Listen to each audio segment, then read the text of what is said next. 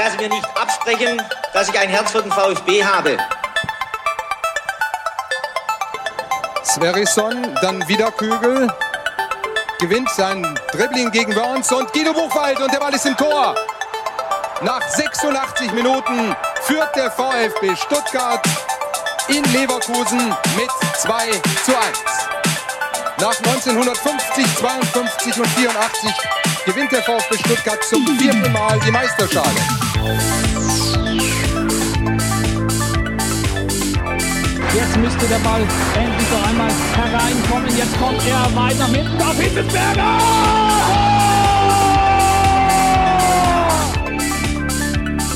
Mario Gomez, spitze Winkel, noch einmal nach innen. Pizza hat den Ball und es gibt noch einmal Abstoß vom Tor. Und jetzt ist das Spiel aus und der VfB Stuttgart ist deutscher Fußballmeister.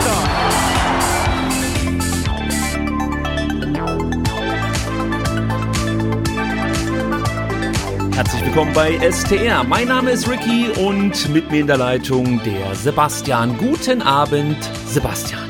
Schönen guten Abend, Ricky.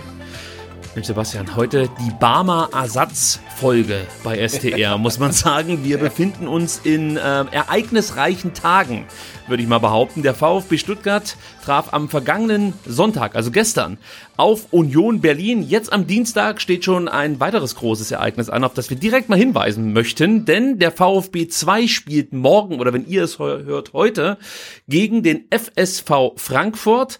Ähm, ich wollte fast schon sagen zu Hause, aber es ist nicht ganz zu Hause, Sebastian, denn es ist oben auf der Waldau. Also Ah, Immer, immerhin in Stuttgart. Also Immerhin ja. in Immerhin, Stuttgart, ja. aber es ist der Problembezirk, möchte ich mal so sagen, hier in Stuttgart. Ähm, und Sebastian, jetzt kommt's. Wir dürfen dieses Spiel kommentieren für Leaks.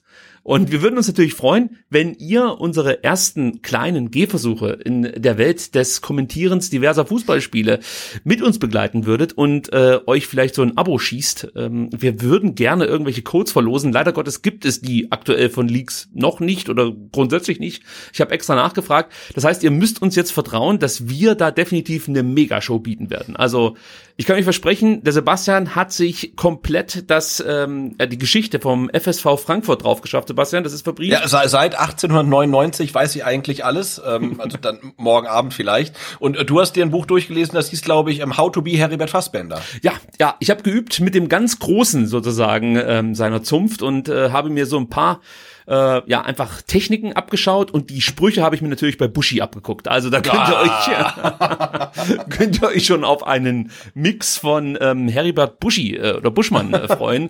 Äh, das Heribert wird Buschhagen, ja. Ja, das wird hervorragend, glaube ich. ähm, also nein, wir hätten Spaß daran, wenn natürlich möglichst viele Leute ähm, uns dabei lauschen, wie wir einfach das Spiel der zweiten Mannschaft des VfB Stuttgart gegen den FSV Frankfurt kommentieren. Und wir brauchen auch eure Unterstützung, weil wir natürlich den STR-Fluch brechen wollen, seitdem Ja. wir im Stadion waren. Gegen Auch- Aalen war das, auch auf der Waldau, ne? Auch auf Seitdem der Waldau. Bergab. Ja.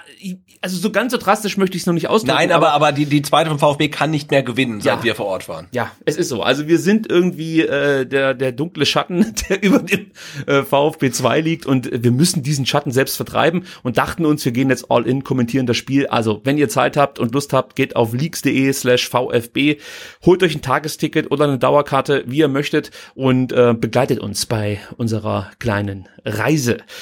Genau, und ich glaube, wer, wer äh, eigentlich keinen Bock auf die U21 hat, sondern mehr auf die U19, auch einschalten, denn die halbe U21 ist verletzt. Äh, insofern ist das morgen so ein U21, U19-Mix, der sich dann äh, ja gegen den FSV Frankfurt äh, dann da zeigen soll. Das stimmt. Ich weiß noch gar nicht, ähm, ob ich äh, bis dahin mich wieder beruhigt habe. Ich bin heute noch total aufgeregt. Das liegt natürlich an gestern.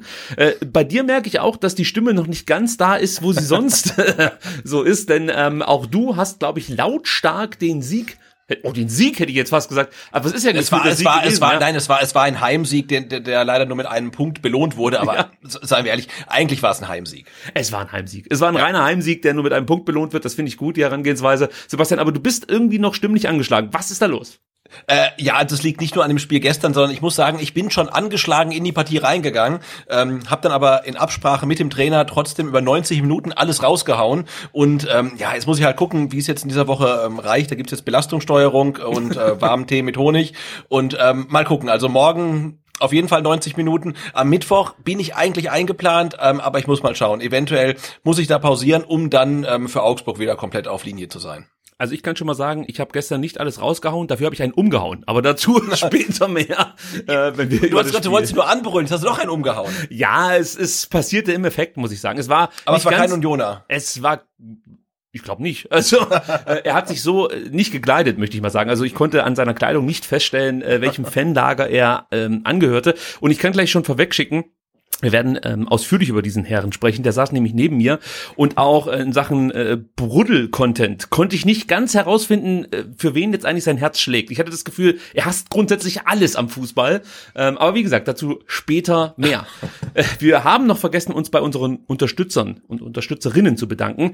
Das wollen wir ja jetzt äh, vor jeder Ausgabe tun. Und heute sage ich vielen Dank für die Spenden. Und zwar danke Magita, danke Stefan, danke Joachim und lieben Dank Hubertus und natürlich Vielen herzlichen Dank allen Patreon-Unterstützern und Unterstützerinnen, die vielen zuletzt irgendwie so ein bisschen hinüber. Dabei ist das eigentlich mit, ähm, ja, das Fundament, möchte ich fast schon sagen, das STA am Leben hält. Also das deckt unsere laufenden Kosten. Also vielen, vielen lieben Dank für eure Unterstützung. Und äh, jetzt habe ich nur noch das Swift-Thema hier bei mir auf dem Zettel, Sebastian, bevor wir das über muss sein. das muss, das muss auf jeden Fall mit rein sprechen. Ja, also ähm, mein, mein Trainer, mein Kicker kam letzte Woche dann an. Wir haben ja am Dienstag darüber gesprochen, dass ich jetzt zu Hause mich sportlich betätigen werde. Und ich war erstmal geschockt vom Gewicht dieses Gerätes, denn es ist wirklich extrem schwer, ließ sich aber relativ leicht aufbauen. Ich habe mein Fahrrad geputzt, eingespannt und habe direkt losgelegt und habe natürlich komplett überpaced, wie das immer so ist. Das ist wie die erste Radtour im Frühling. Ähm, äh, komm, hier fahre ich gleich die Tech hoch und merke dann so nach, äh, weiß ich nicht, 30 Prozent der Fahrtstrecke, ach, ich drehe wieder um. Und hier bei, ähm, bei Swift geht das nicht so einfach, denn du musst erstmal so ein Tutorial durchlaufen. Und ich mhm. wollte das jetzt nicht abbrechen, also musste ich durchziehen. Und es hat mich gleich sehr gefordert. Aber ich kann sagen, bis auf heute ähm, habe ich jeden Tag meinen äh, Swift-Trainer benutzt und bin total begeistert. Äh, und ich habe das wirklich unterschätzt was diese kompetitive Fahrweise ausmacht. Also sprich, wenn du auf der Strecke mit anderen Leuten fahren kannst, das macht enorm viel aus. Also sei es das Windschattenfahren, was dich irgendwie anspornt, am Hinterrad eines äh, Mitfahrenden ähm, ja dran zu hängen, sei es diese Sprintwertungen, bei den Bergwertungen halte ich mich noch so ein bisschen zurück, gebe ich ganz ehrlich zu, ähm, weil da gibt's ja Menschen, die also ich kann es gar nicht nachvollziehen, wie die da hochbrettern können. Also ich hoffe jetzt mal, die cheaten nicht mit irgendwelcher ähm, Software-Manipulation oder so. Aber also bei manchen Menschen glaube ich gar nicht, dass die überhaupt nur menschlich sind. Also das gibt's gar nicht. Ähm, aber es macht mir unheimlich viel Spaß, kann ich schon mal sagen. Ähm, und ich, ich hoffe jetzt einfach mal, dass ich es durchziehe. Ähm, ich habe viel Geld investiert. Ich muss es eigentlich durchziehen, sonst kriege ich Ärger mit meiner Frau. Aber es macht unheimlich viel Spaß. Äh, viel mehr kann ich noch gar nicht berichten, außer dass ich ganz, ganz viele Menschen ähm, aus allen möglichen äh, Ländern dieser Erde kennenlernen durfte. Natürlich nur via Thumbs Up, wie das so schön heißt bei Swift. Aber also es ist eine schöne Community. Also man unterstützt sich da. Ich fühle mich da richtig wohl, muss ich ganz ehrlich sagen. Achso, und das Team STR konnte ich noch nicht gründen, äh, was daran liegt, dass ich noch nicht herausgefunden habe, wie man so ein Team gründet. Ich glaube, man kann Clubs gründen. Ähm, aber wenn ich einen Club gründen würde, würde ich den natürlich VfB nennen, ist klar. Äh, also von daher äh, hoffe ich, dass ich noch irgendwie diese, diese Teams bilden kann. Wenn jemand weiß, wie man Teams anlegt bei Swift, dann schickt mir am besten irgendwie einen Tweet oder, weiß ich nicht, eine Mail. Ähm, ich muss aber darauf hinweisen, dass ich wahrscheinlich erst in der kommenden Woche darauf antworten werde, weil diese Woche echt ziemlich ja, aus bekannten Gründen, genau. Ja, ja. Ansonsten, ähm, ja, jetzt überlege ich gerade, ob es noch irgendwelche Probleme beim Aufbau oder beim äh, Demontieren des Hinterrades gab. Ach so, genau. Es gab zwei, zwei Ereignisse, die muss ich noch ganz kurz erwähnen, was das Thema Swift angeht. Und dann kommen wir wirklich auf das Unionsspiel zu sprechen. Und zwar, ähm, du weißt ja, bei meinem Trainer bleibt ähm, sozusagen das Vorderrad am Rennrad und das, das Hinterrad wird ausgebaut. Das hängt du hast, jetzt genau, du hast einen Direktantrieb, weil ich habe ja die die die Billiglösung und da hast du ja das Hinterrad äh, noch äh, im Rahmen dran und ähm, fährst tatsächlich auf einer Stahlrolle. Ne? Hast also keinen Direktantrieb, sondern halt indirekt äh, drückst du dich quasi über diese Rolle ab. Genau, und bei mir wird praktisch dieses ganze Schaltwerk hinten irgendwie mit diesem Trainer verbunden. Was aber äh, meine Hasen total toll finden, ist, dass ich ein Vorderrad äh, mit Speichen jetzt im Zimmer stehen habe. Und da hüppeln die die ganze Zeit durch dieses äh, Vorderrad durch und, und, und streifen sich ihr, ihr Fell und wahrscheinlich irgendwelche Parasiten, äh, muss ich nochmal genau beobachten, ähm, ja, äh, an den Speichen ab. Also die sind da total heiß drauf, laufen die ganze Zeit durch dieses Vorderrad durch oh, und wie gesagt, streifen sich da ihre Parasiten ab. Und Olaf wiederum, du weißt, es ist eine weiße Katze, hat ähm, großen Gefallen daran gefunden, irgendwie immer an meiner ähm, an meiner Kette äh, sich lang zu schubbern. Und jetzt hat er schon mehrere äh, so schwarze Striche auf dem Rücken. Ist noch nicht ganz so deutlich, aber so langsam mache ich mir Sorgen, dass er sich vielleicht ähm, für Halloween äh, als Zebra verkleiden möchte. Also anders kann ich mir das nicht erklären. Schön, ja. Ja, gute Idee, finde ich auch. Also es geht auf jeden Fall ab, kann man sagen. Ja, Swift macht Spaß. Die, die Genau, aber das Teams heißt haben auch, Swift Spaß. ist nicht, nicht, nicht nur was ähm, äh, für den ähm, geneigten ähm, Radsportler zu Hause, sondern auch für die Haustiere. Ja, auch die Haustiere lieben es. Und ähm, währenddem ich hier gerade von diesen Haustieren ähm, berichte, fällt mir auf, dass das ein Hase sich offensichtlich jetzt gedacht hat, äh, er möchte jetzt während der Sendung ähm, hier unseren äh, Getränkekorb umstoßen. Das musste ich jetzt gerade noch in Ordnung bringen. Also das ist wieder der Krawallhase, in dem Fall Klaus, der auf sich aufmerksam macht. Du musst dir halt nur Gedanken machen, wenn du irgendwelche ähm, Trainings dann auf äh, Swift auf einmal von dir siehst, die du gar nicht gefahren bist. Dann musst du mit der Katze und den Hasen vielleicht mal ein ernstes Wörtchen reden. Ähm, ich würde sagen, den Klaus, den setze ich jetzt auf die Gewalttäter-Podcast-Datei. Äh, also so geht's nicht weiter, muss ich ganz ehrlich sagen. Muss man jetzt gucken, wo ist denn der jetzt hin? Also das ist ja, da ist er wieder und wieder durchs Vorderrad durch. Toll. Vielleicht äh, setze ich da noch irgendwie deine deine GoPro ähm, mir hier ins Zimmer und ähm, biete das als Livestream an, wie Klaus und Claudia immer wieder durchs Vorderrad meines Rennrads äh, marschieren, muss man fast schon sagen. Gut. Äh, apropos ähm, Ge- Gewalttäter-Podcast, ähm, das muss ich kurz noch ähm, einfügen. Ähm, ich bin ja ähm, gestern relativ äh, frühzeitig für meine Verhältnisse zum Stadion gekommen und äh, lief dann gerade ähm, über die Brücke, ähm, über die Mercedesstraße, ähm, als die Karawane Cannstatt ankam. Und da dachte ich, ja, da bleibst mal stehen, machst halt ein Foto. Ähm, wie, wie man das halt so macht ähm, als ähm, Spektakelfan. Und ähm, dann standen vor mir, dachte ich, es wären Pärchen, ja, so zwei, äh, ja, Mann, Frau, äh, bisschen jünger als ich und habe mich schon gewundert, weil der Typ hatte irgendwie hinten ähm, ein, ein relativ altes Handy irgendwie an der, an der Gesäßtasche. Da dachte ich, warum hat der da Nokia 5130 oder sonst was? Und da habe ich gesehen, okay, der hat irgendwie aber auch einen Knopf am Ohr und die Dame neben ihm hatte auch irgendwas am Gürtel, was ich nicht so richtig identifizieren konnte. Und dann dachte ich, hm, was machen die beiden denn da? Und dann habe ich mich halt ein bisschen vorgedrängelt, um ein Foto zu machen. Und dann habe ich dann ähm, rechts von mir gehört, ähm, wie dann die Dame an ihn durchgegeben hat, äh, ja, äh, zweite Reihe von vorne, der mit der schwarzen Jacke und der Glatze und der in der vierten Reihe, ähm, der mit der Brille und den blonden Haaren. Also da waren dann tatsächlich auch äh, szenekundige Beamte, so heißen sie, glaube ich, offiziell, am Werk und haben dann geguckt, äh, wer sich dann da so Richtung, richt, ähm, aufmacht Richtung Stadion. Also du Fand hättest ich spannend. Ja, mit Sicherheit spannend, aber du hättest äh, praktisch diese diese äh, extremen Rowdies, die ja offensichtlich da mitmarschierten, ähm, retten können, indem du vielleicht die Polizisten kurz ablenkst. Ja, ich hätte mich, ich hätte mich, ich hätte mich vielleicht opfern können, ähm, aber das hat ja ähm, dann eigentlich schon ähm, Daniel Rosbach ähm, gemacht, äh, mit dem ich ja äh, vor Ort war, äh, vom geschätzten Blog und Podcast Textilvergehen. Und der hatte ja ein Un Union Berlin Trikot an und der wurde dann tatsächlich äh, von uniformierten Beamten auf der Brücke aufgefordert, doch bitte irgendwas drüber zu ziehen. Ja, Wobei- das, das finde ich aber ist grundsätzlich müsste es war, es war jeder Polizist äh, genau, also wie sagt man, sagen, der höflich, aber bestimmt ihn aufgefordert, aber es nein, gab halt ich gar, meine, in gar keine schlechte. Stimmung oder so, ne? Also Äh, ja. Weltweit fordere ich das von Polizisten ein, dass man Menschen im Union-Trikot ähm, empfehle, äh, sich vielleicht eine Jacke überzuziehen oder so. Das finde ich im Prinzip eigentlich ganz gut. Ich würde sagen, Sebastian, das ist die perfekte Überleitung, um über das Spiel zu sprechen. Deswegen habe ich es ja gemacht. Ja, ist hervorragend, wie du das hier drauf hast. Man muss dazu sagen, wir beide äh, haben viel Zeit gestern im und um dem Stadion herum verbracht. Äh, und das führt jetzt dazu, dass wir vielleicht nicht in gewohnter Qualität hier eine Analyse bieten können, so wie ihr das von uns gewohnt seid. Solltet ihr aus irgendwelchen Gründen heute zum ersten Mal STR hören, dann lasst doch die Folge einfach aus. Fangt mit der nächsten an oder mit der mit, der, übernächsten. mit, mit der übernächsten mit vielleicht, der oder? übernächsten, Ja. denn dann äh, entfalten wir sozusagen unsere volle Kraft.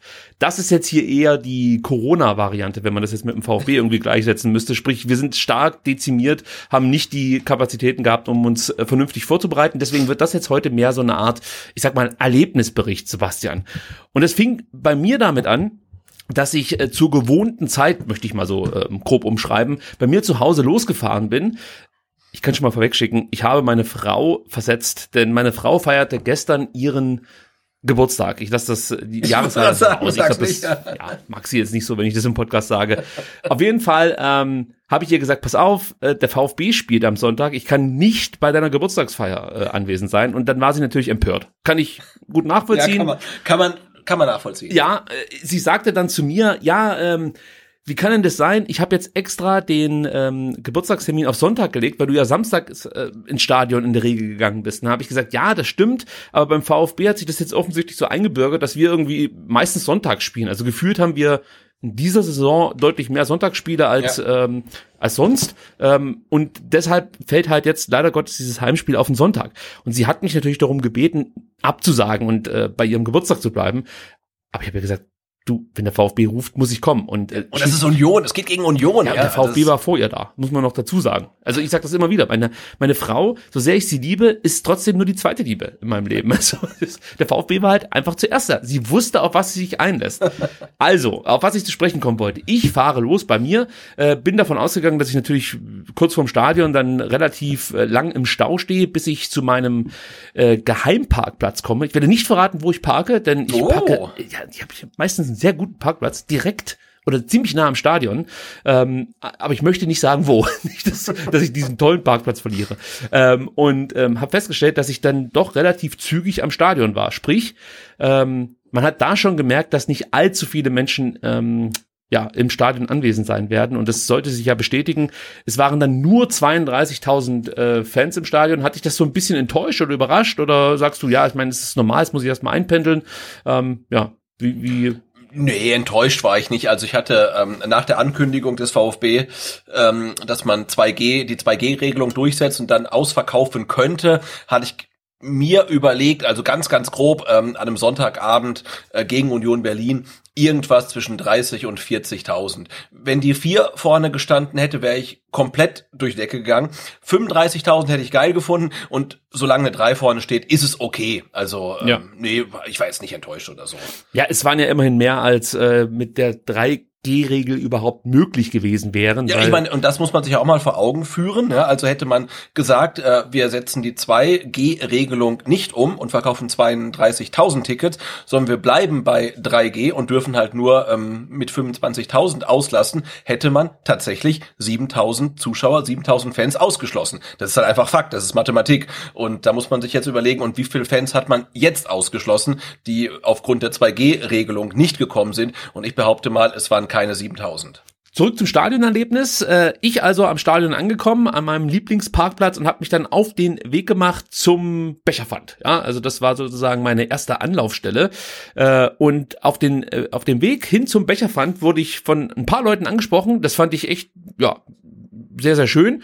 Die äh, haben dann einfach mal kurz gesagt, Mensch, wir hören STR, finden wir ganz gut, was ihr da so macht. Vielen, vielen Dank also für das Lob, das uns da entgegengebracht wurde. Sie haben natürlich auch immer dich gegrüßt, Sebastian, du warst ja nicht an meiner Seite. Du hast ja schon verraten, du hast dich mit einem Unioner rumgetrieben. Vielleicht Ja. kannst du auch mal erzählen, wie es dazu kam. Äh, ja, wir hatten den Daniel Rosbach ähm, von Tex- Textilvergehen ja auch schon zu Gast hier ähm, bei SDR, sogar äh, zweimal. Einmal als ähm, echten Gast, einmal als Einspieler. Und äh, er ähm, ja scheut wirklich ähm, ja keine Reisen und war nicht nur in Rotterdam am Donnerstag, sondern auch ähm, gestern in Stuttgart. Und da haben wir gesagt, komm, wir haben jetzt so oft miteinander geschrieben und äh, uns im Podcast äh, gesprochen, dann lass uns doch mal treffen. Und dann haben wir uns ähm, auf dem Schlossplatz am Riesenrad mehr oder weniger getroffen. Den wir sind dann Riesenrad, ja. Ja, beim berühmten Nopper Riesenrad äh, haben wir uns getroffen, sind da ein Stück äh, mit der Stadtbahn Richtung Stadion gefahren, weil wir nicht alles laufen wollten und sind dann aber wirklich ganz äh, relaxed dann von den Mineralbädern bis zum Stadion äh, gelaufen, haben dann wirklich, ja, kamen dann wirklich noch punktgenau ähm, auf der Brücke an der Schleierhalle an, um de, die Karawane zu äh, ja, äh, bestaunen und sind dann ähm, zum Becherpfand gegangen und da haben wir uns dann getroffen. Und wahrscheinlich darf man das in Berlin gar nicht erzählen, ähm, der Daniel hat seinen Pfand auch gespendet. Oh ja, das muss man aber hier erwähnen, finde ich. Also Ja, auf jeden Fall. Union unterstützt sozusagen ähm, das, das tolle Projekt äh, VfB Becherfund, das, ähm, glaube ich, Rekordumsätze einfahren konnte an diesem Wochenende, wenn ich das Also der Turm war Twitter sehr, richtig sehr hoch auf jeden Fall. Ja. mitverfolgt habe. Ja, also äh, Props an alle, die dabei waren. Und äh, wie gesagt, nochmal vielen Dank für alle, die kurz Hallo gesagt haben. Ähm, wenn ihr uns seht, sprecht uns ruhig an. Also wir finden es irgendwie cool.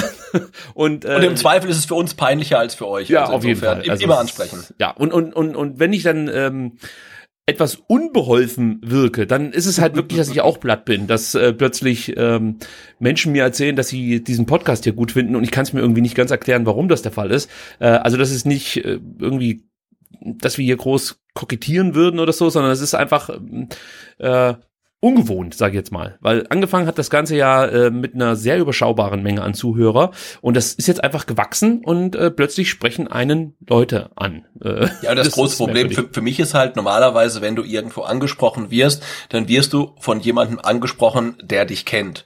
Und normalerweise kennst du dann auch denjenigen, der dich angesprochen hat. Und sobald dich jemand anspricht und du guckst ihn an und du weißt nicht, wer er ist, habe ich zumindest ein schlechtes Gewissen, weil ich glaube, ich habe vergessen, wer er ist oder ja, sie das, ist. Ja. ja, genau. Und dann rattert halt und es rattert und rattert und rattert und irgendwann sagt dann derjenige oder diejenige vielleicht, ähm, ich, ich höre den Podcast und dann merkst du, okay, ich, ich muss das Gesicht quasi gar nicht kennen, ähm, aber diese quälend langen Sekunden bis die Erkenntnis dann gereift ist, die ist halt dann wirklich ähm, schwierig für mich manchmal. Äh, genau diese Zeit überbrücke ich immer mit der Frage, äh, wie heißt du auf Twitter? Weil mir nichts Besseres einfällt in dem Moment. Und äh, ganz oft kam schon vor, nee, ich bin nicht auf Twitter.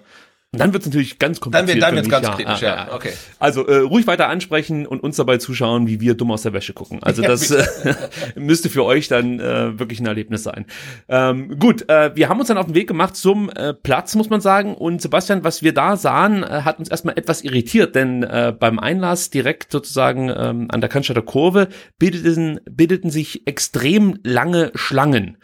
Ähm, hast du irgendwie mitbekommen, wie das für die dort Anstehenden ausging. Haben es äh, die Leute, die offensichtlich zu spät dann kamen, doch noch rechtzeitig ins Stadion geschafft oder äh, ja, konntest du irgendwas in Erfahrung bringen? Weil wir haben nur gesehen, die, die Schlangen waren extrem lang, die standen bis auf die Mercedesstraße, genau, noch darüber hinaus. Raus, ne? ja, ja, und dann musste man sich schon Sorgen machen, ob alle pünktlich noch ja zum Anpfiff ins Stadion kommen. Hast du irgendwas mitbekommen, ob es da Verzögerungen gab? Also ich habe jetzt äh, tatsächlich kein negatives äh, Feedback mehr gehört, deswegen glaube ich, dass alle zum Anpfiff dann ähm, drin waren und wir sind dann ja einmal ums Stadion rumgelaufen, also vom Palm Beach wirklich äh, über die Mercedesstraße bis dann zum PSV und sind dann ja ähm, auf der Seite ins Stadion reingegangen und ich kann da nur für mich sprechen.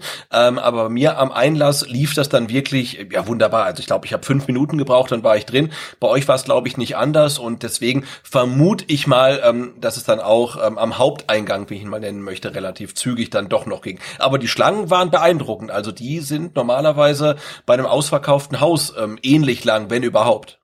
Ähm, wie lief das bei dir mit dem Check der ja 2G Statuten, ähm, also sprich Impfnachweis und so, wurde das überprüft und wurde auch nachgeprüft, ob das jetzt hier gerade ein Screenshot ist oder dann doch ja die die Kofpass-App oder was man so benutzt. Also ich glaube, diesmal wurde auf meinem Smartphone nicht rumgewischt, aber ich glaube beim letzten Mal, als ich im Stadion war, gegen Freiburg war das ja, ähm, da wurde tatsächlich dann ähm, geprüft, um, ob es ein Screenshot nur ist ähm, oder tatsächlich ähm, aus der App, aber diesmal nicht. Und was ich immer ein bisschen ähm, seltsam finde, ist, dass man ja sich mit dem Rücken dann zum Ordner stellen soll, was ja wirklich Sinn macht, aber das hat mich dann motorisch und ähm, von der Koordination schon ein bisschen gefordert. Also irgendwie ähm, Kappe abmachen, vielleicht noch Handy und Portemonnaie aus der Hosentasche nehmen, dann noch den Impfnachweis zeigen und dabei sich aber auch noch umdrehen. Also da war ich froh, dass ich nicht hingefallen bin. ja, also ich kann es gut nachvollziehen. Äh, bei mir ging es in der Tat auch sehr, sehr schnell. Also ich musste nicht lang anstehen. Ich glaube noch nicht mal fünf Minuten. Und auch bei mir wurde der Impfnachweis natürlich gecheckt. Ähm, wie gewissenhaft das jetzt stattfand, möchte ich jetzt mal ähm, nicht weiter kommentieren. Also äh, ja, ja. Ähm, auf jeden Fall ging das relativ zügig. Das Abtasten war auch kein großes Problem. Und wir hatten natürlich den Vorteil, ähm, bei uns ging es relativ schnell, weil wir natürlich nicht in der Kantschotter Kurve zu Hause waren, um das mal so auszudrücken. Denn das war ja die einzige äh, Zone im Neckarstadion, die komplett ausverkauft war. Also das konnte ich von meinem Platz, also der Untertürkheimer Kurve, sehr, sehr gut sehen, wie sich die, die äh, äh, Cannstatter Kurve extrem füllte und also bis auf ganz, ganz vereinzelte Plätze wirklich komplett voll war. Ähm, und da hat sich das Ganze natürlich dann gebündelt und vermutlich dann auch die Kontrollen, die stattfanden, ähm, etwas verzögert. Also das, das, ja. äh, äh, davon gehe ich jetzt einfach mal aus. Das heißt, wenn jetzt mehr Leute ins Stadion kommen, sollte man grundsätzlich, glaube ich, mehr Zeit einplanen als noch vor der Pandemie. Also es ist, glaube ich, nicht verkehrt, ähm, eine Stunde vor Anpfiff schon den Weg Richtung Platz ähm, ähm, ja, zu machen. Und ähm, ja, ich glaube, wir haben es ja, eine halbe Stunde vorher gemacht. Das war Platz zu sein. also genau für uns war es, glaube ich, ähm, fast wie vor Corona-Zeiten. Aber ja, man sollte ein bisschen mehr äh, Zeit einplanen und ich glaube, das hat aber auch der VfB gemerkt, ähm, dass es da dann noch ein bisschen äh, ja, Optimierungspotenzial gibt. Denn ähm, ich hatte es dir gesagt, ich glaube heute, jetzt finde ich es gerade nicht, aber heute um 19 Uhr äh, kam eine E-Mail vom VfB Stuttgart. Ähm, äh, betreff dein Stadionerlebnis und da bittet der VfB Stuttgart ähm, ja um Feedback, ne, wie denn das so lief mit hast geil.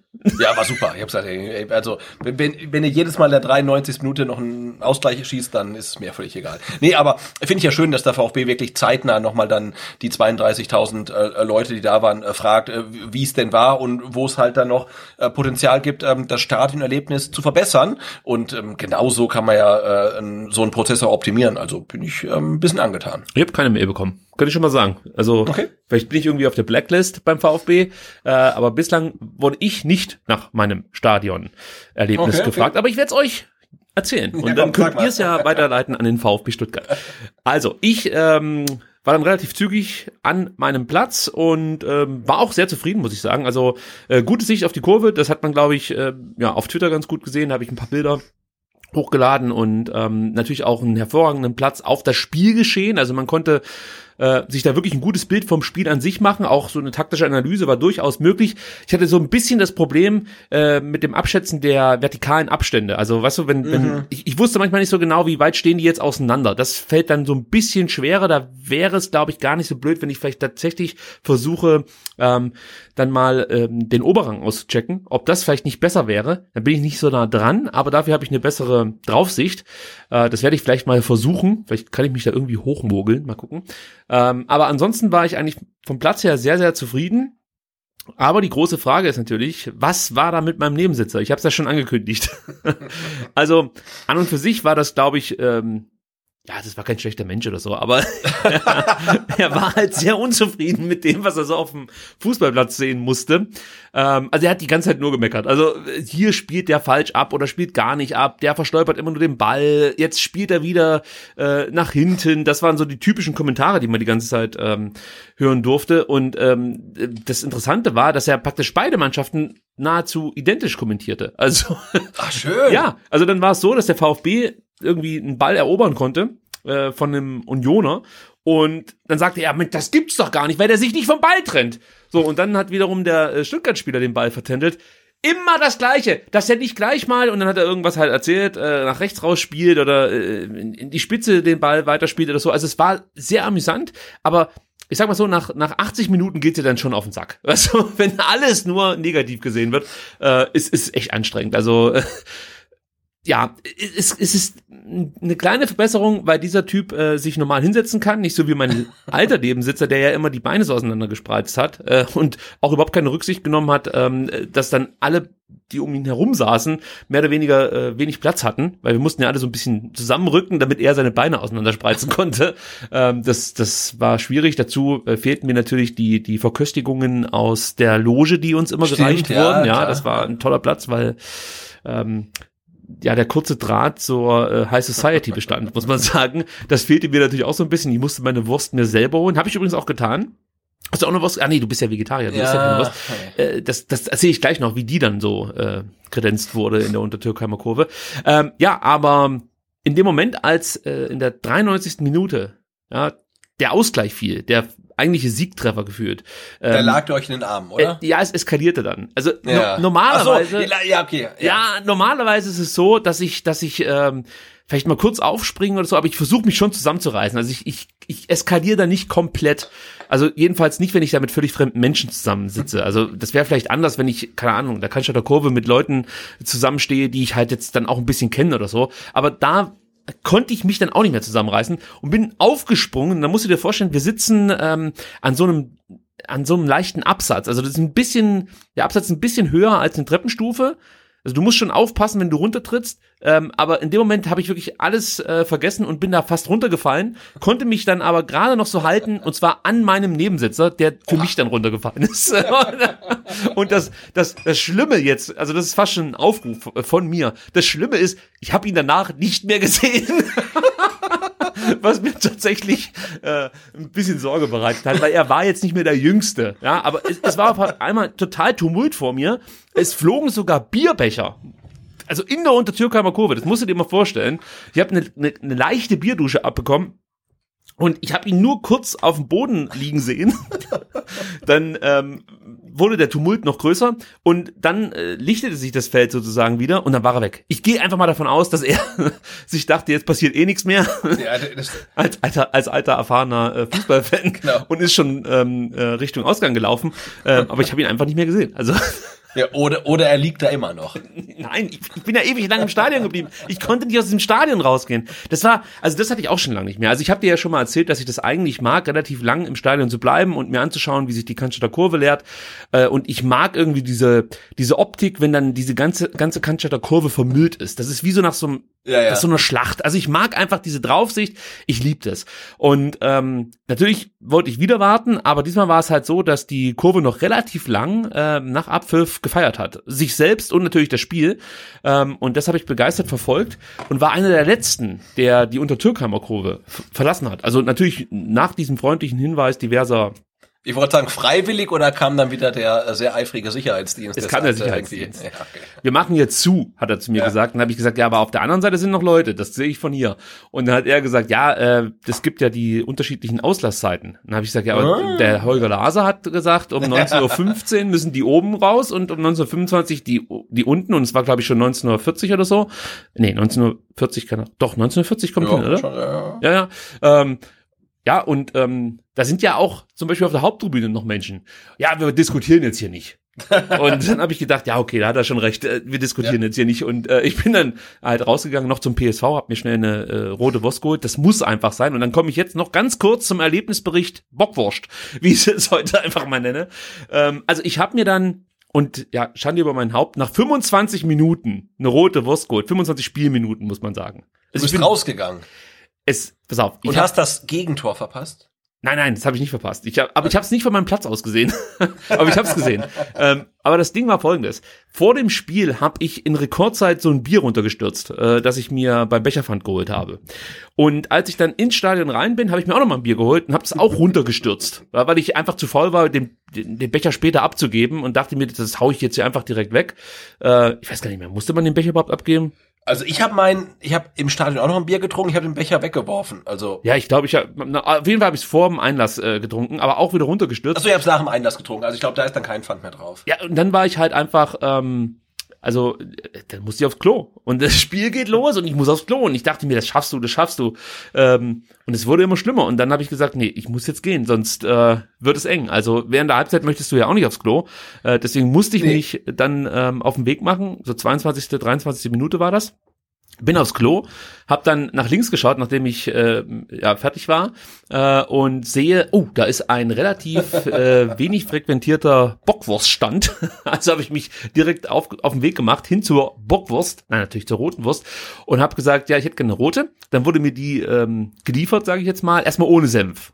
Mir wurde aber die Frage gestellt, ob ich irgendwas drauf möchte. Mhm. Dann habe ich, hab ich gesagt Senf, ähm, habe mein Senftütchen bekommen und habe dann die rote Wurst zum ersten Mal in ihrer vollen Pracht sehen dürfen. Und Sebastian? Und das ist die neue, die neue rote Wurst das aus der äh, Wurst, äh, wer ist die Werkstatt? Nee, aus der, ja, aus der Würstle, Tüftler. Würstle, Tüftel, Werkstatt. Tüftel, ja. Werkstatt. Ja. Und das war, das war so ähnlich. Kennst du das, wenn du, hast du schon mal ein neues Auto bestellt? Äh, ja. Ja, so, und dann siehst du im Katalog diese Bilder und denkst, geil.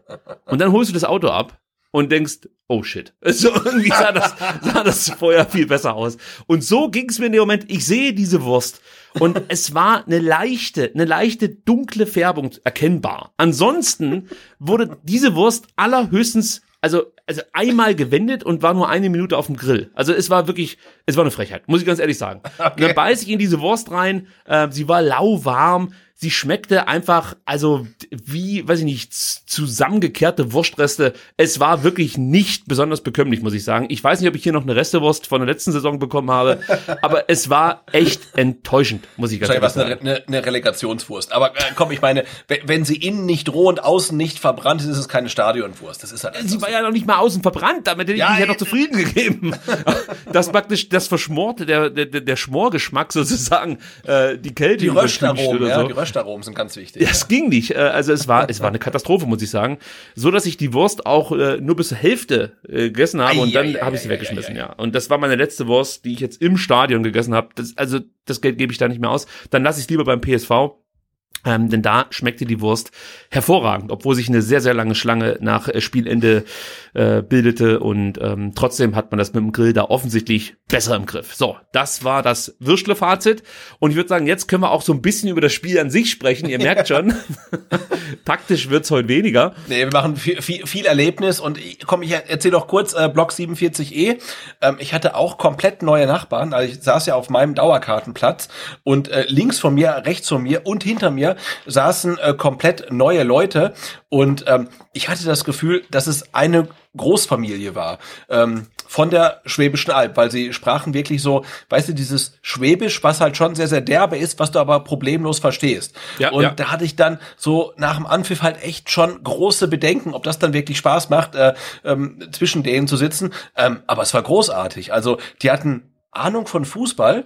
Ähm, sie waren fair, weißt du, den, den, den Gegenspielern gegenüber, den eigenen Spielern gegenüber. Um, und also es, es war super. Neben mir saß der Uli, dem ich ja, ähm, also ich glaube auch ein Hörer von uns, dem ja, ich ja ähm, den zweiten ja. Vertikalplatz dann gegeben hatte, der noch ein bisschen Probleme hatte beim Einlass, weil er seine Freundin mitgebracht hatte, die sich ja so ein Last-Minute-Ticket ähm, besorgt hatte. Und da gab es wohl tatsächlich Probleme bei den digitalen Tickets.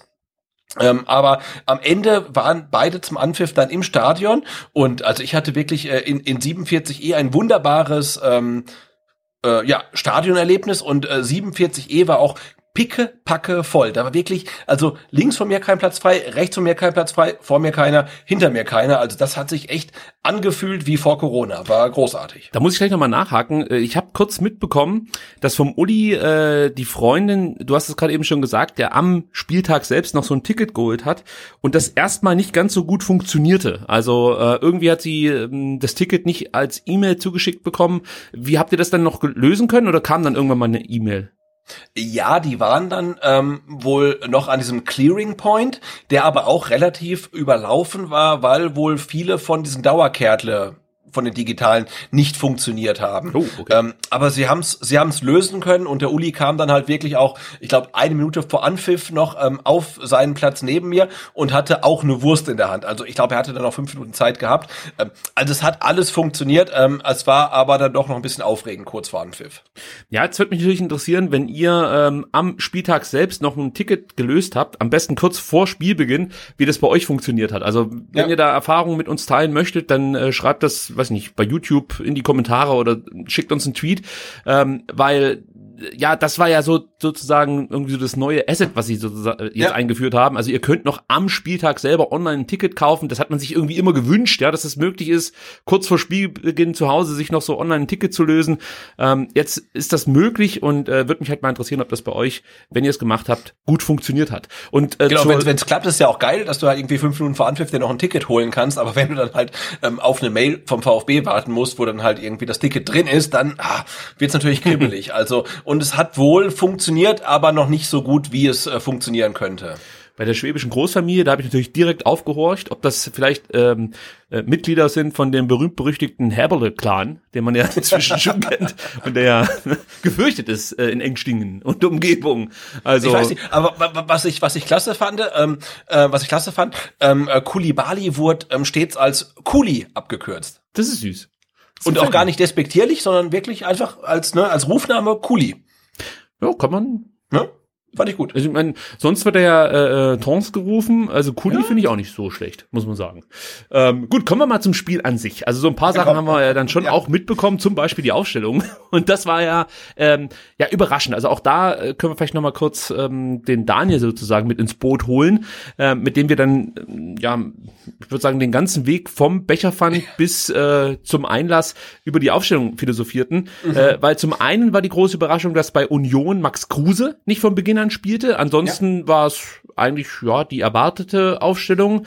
Man kann vielleicht noch darüber diskutieren, ob jetzt äh, Trimmel oder ähm, Riasson ähm, auf rechts äh, ja starten, aber dann wurde es Trimmel, war jetzt nicht so groß überraschend, aber wie gesagt, das Kruse fehlte, hat äh, den, den Daniel überrascht, mich auch. Und beim ja. VfB hat mich überrascht, dass Hamadi Al-Gadoui die Möglichkeit von Pellegrino Matarazzo bekommen hat, mal wieder äh, von Beginn an sein Können unter Beweis zu stellen. Ähm, ja, Sebastian, erstmal vielleicht deine Einschätzung dazu. Ja, wie, wie hast denn du jetzt Hamadi al in diesem Spiel wahrgenommen? Ich versuche so neutral wie Eigentlich gar nicht, muss man ja leider gestehen. Ne? Also, ähm, ja, also ich fand es jetzt gar nicht so überraschend, weil durch den Ausfall von Oma Mamouche ähm, war ja klar, du hast da da vorne drin halt irgendwie eine Lücke, die gefüllt werden muss und da ist natürlich äh, ein Al Gadoui, war ja auf jeden Fall ein, ein Kandidat und Union dann glaube ich auch ein Gegner, der ihm liegen könnte, ähm, aber ich finde, ähm, ja, er war eigentlich wie die ganze Offensive dann ähm, relativ blass. Was mich dann tatsächlich eher verwundert hat, äh, war, dass Orel Mangala ähm, nicht in der Startelf stand, sondern nur auf der Bank saß.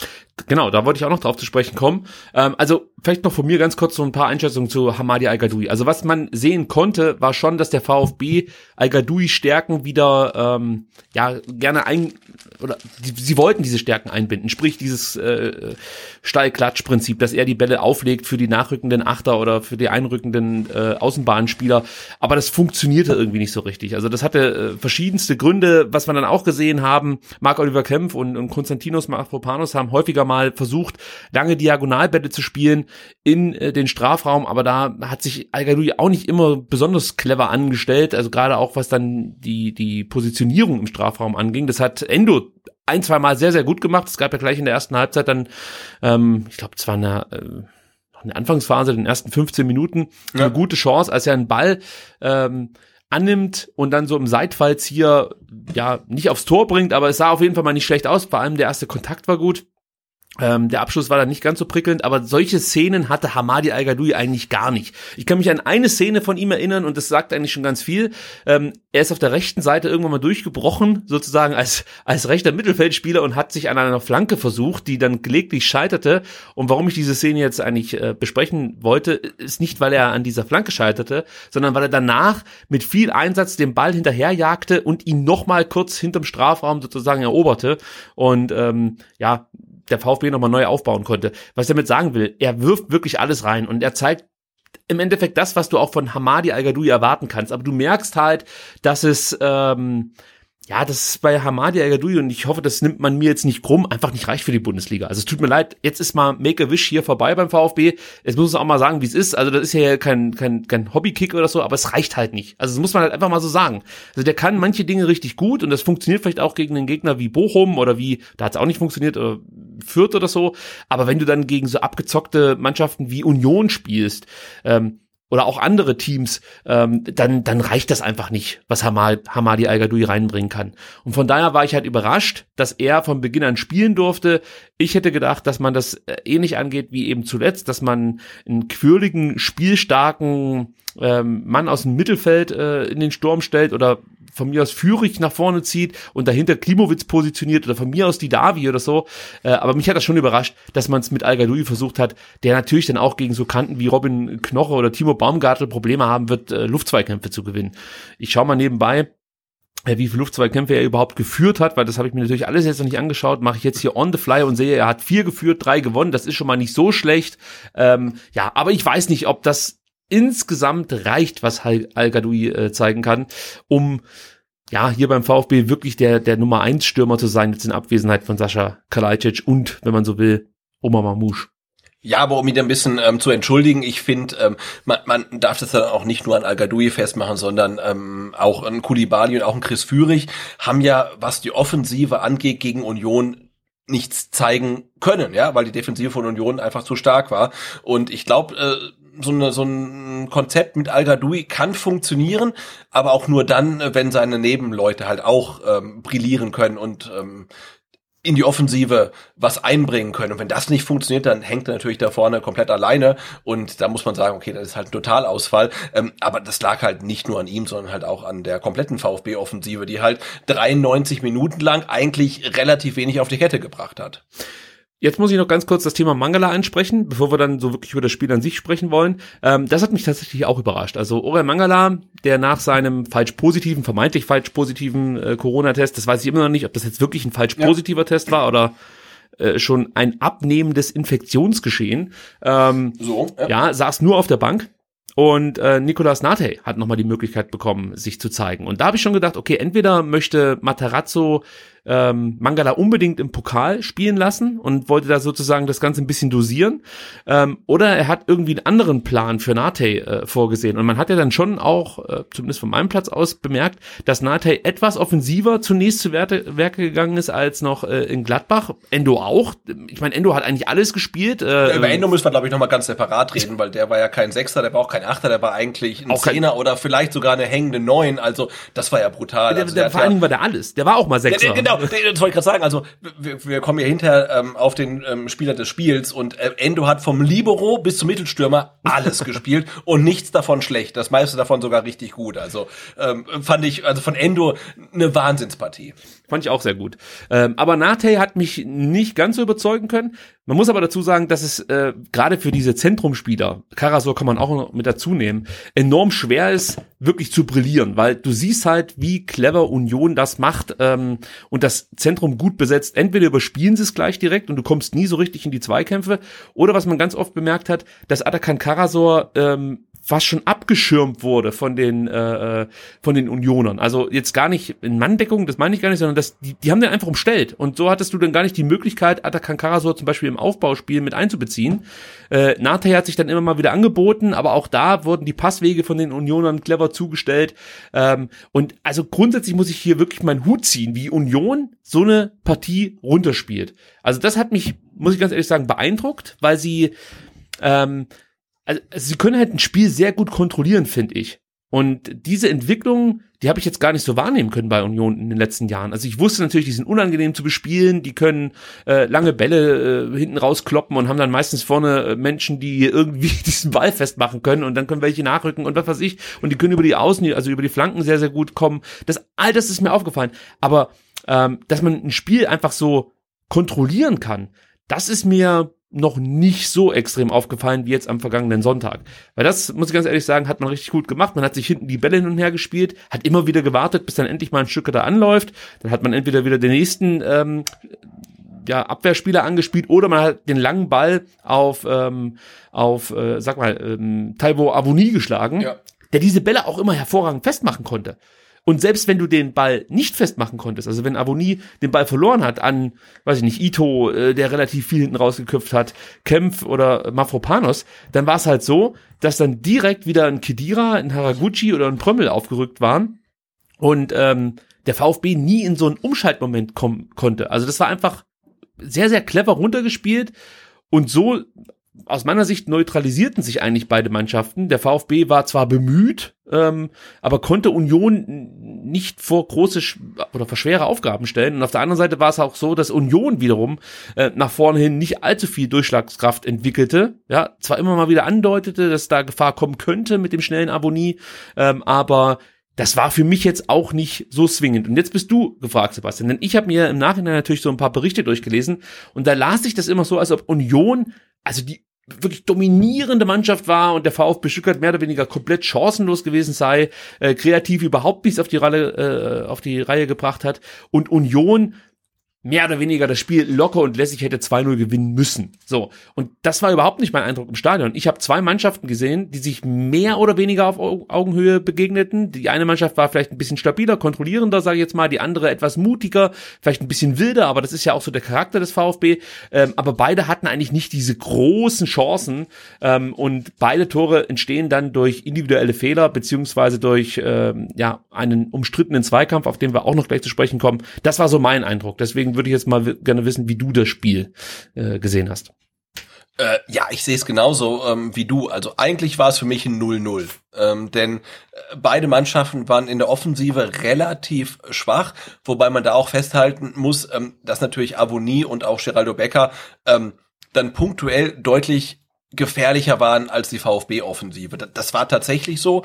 Ähm, aber grundsätzlich war das halt von beiden Mannschaften äh, defensiv finde ich, sehr, sehr stark. Also du siehst halt Union Berlin, die wissen halt genau, was sie machen müssen. Ähm, die, die haben halt eine ne brutale äh, Ballsicherheit, die spielen ihre Pässe komplett sicher, die lassen sich überhaupt nicht aus der Ruhe bringen. Ähm, und ich finde auch auf der anderen Seite äh, haben das dann Kempf, Ito und Mavropanos, also im 16er, auch alles sehr, sehr souverän wegverteidigt. Und das ist vielleicht auch der Punkt, im 16er, weil dann halt beim 1-0 von Union hat man gesehen, im 16er stehen halt irgendwie ganz, ganz viele VfB spieler und Avonie an der Strafraumgrenze, den hat man halt irgendwie vergessen. Ähm, aber ja, also ich gebe dir da recht, ich habe jetzt nicht gesehen, dass Union Berlin haushoch überlegen war. Mit dem Führungstor, was sie erzielt haben, äh, wie sie das dann verwaltet haben, das war natürlich schon ziemlich stark, aber es war halt nur ein Tor und du hattest ja nie das Gefühl, dass jetzt Union Berlin beliebig nachlegen könnte, dass sie halt irgendwie den VfB abschießen können. Das war ja nicht so. Also es war offensiv ähm, auf beiden Seiten relativ limitiert fand ich. Ja. Und, äh, und Union war dann halt einfach nicht mutig genug. Ich glaube, äh, in der zweiten Halbzeit dann vor allen Dingen in Überzahl aufs Zweite zu gehen. Ich glaube aber auch, dass Union Berlin neun von zehn Spielen wie gegen den VfB gewinnt. Insofern ist es ja auch völlig okay, dass sie das halt, dass sie ja kein Risiko mehr eingehen, sondern sagen, komm, wir spielen es halt runter und dass halt in der 93. halt dann das, das Tor noch bekommst, das ist halt dann äh, ja Pech, Varianz, das, das fällt halt und für uns halt umso schöner. Ähm, aber ja, dass Union jetzt haushoch überlegen war, habe ich nicht gesehen. Aber ich finde schon, dass man sagen kann, dass Union Berlin den VfB über weite Strecken des Spiels kontrolliert hat. Ja, ich sehe halt für mich die, die guten Chancen, also aus meiner Sicht gute Chancen für den VfB in der ersten Halbzeit. Einmal Endo mit diesem Schuss aus 22, 23 Meter, der wahrscheinlich vorbeigegangen wäre, aber es war ein guter Abschluss, der dann zur Ecke führte und äh, das ist eigentlich so ein, ähm, ja, so ein Eckball, der äh, auf Kempfs Kopf landet und in der Regel dann ins Tor geht und ja. das war halt auch für mich eine Riesenmöglichkeit, wenn man sich überlegt, wie Kopfball äh, stark Marc Oliver Kempf ist. Die wurde aber gar nicht so als Großchance äh, thematisiert, ähm, also auch in den äh, verschiedenen Berichten, die ich danach gelesen habe. Für mich war das aber eine Riesenmöglichkeit.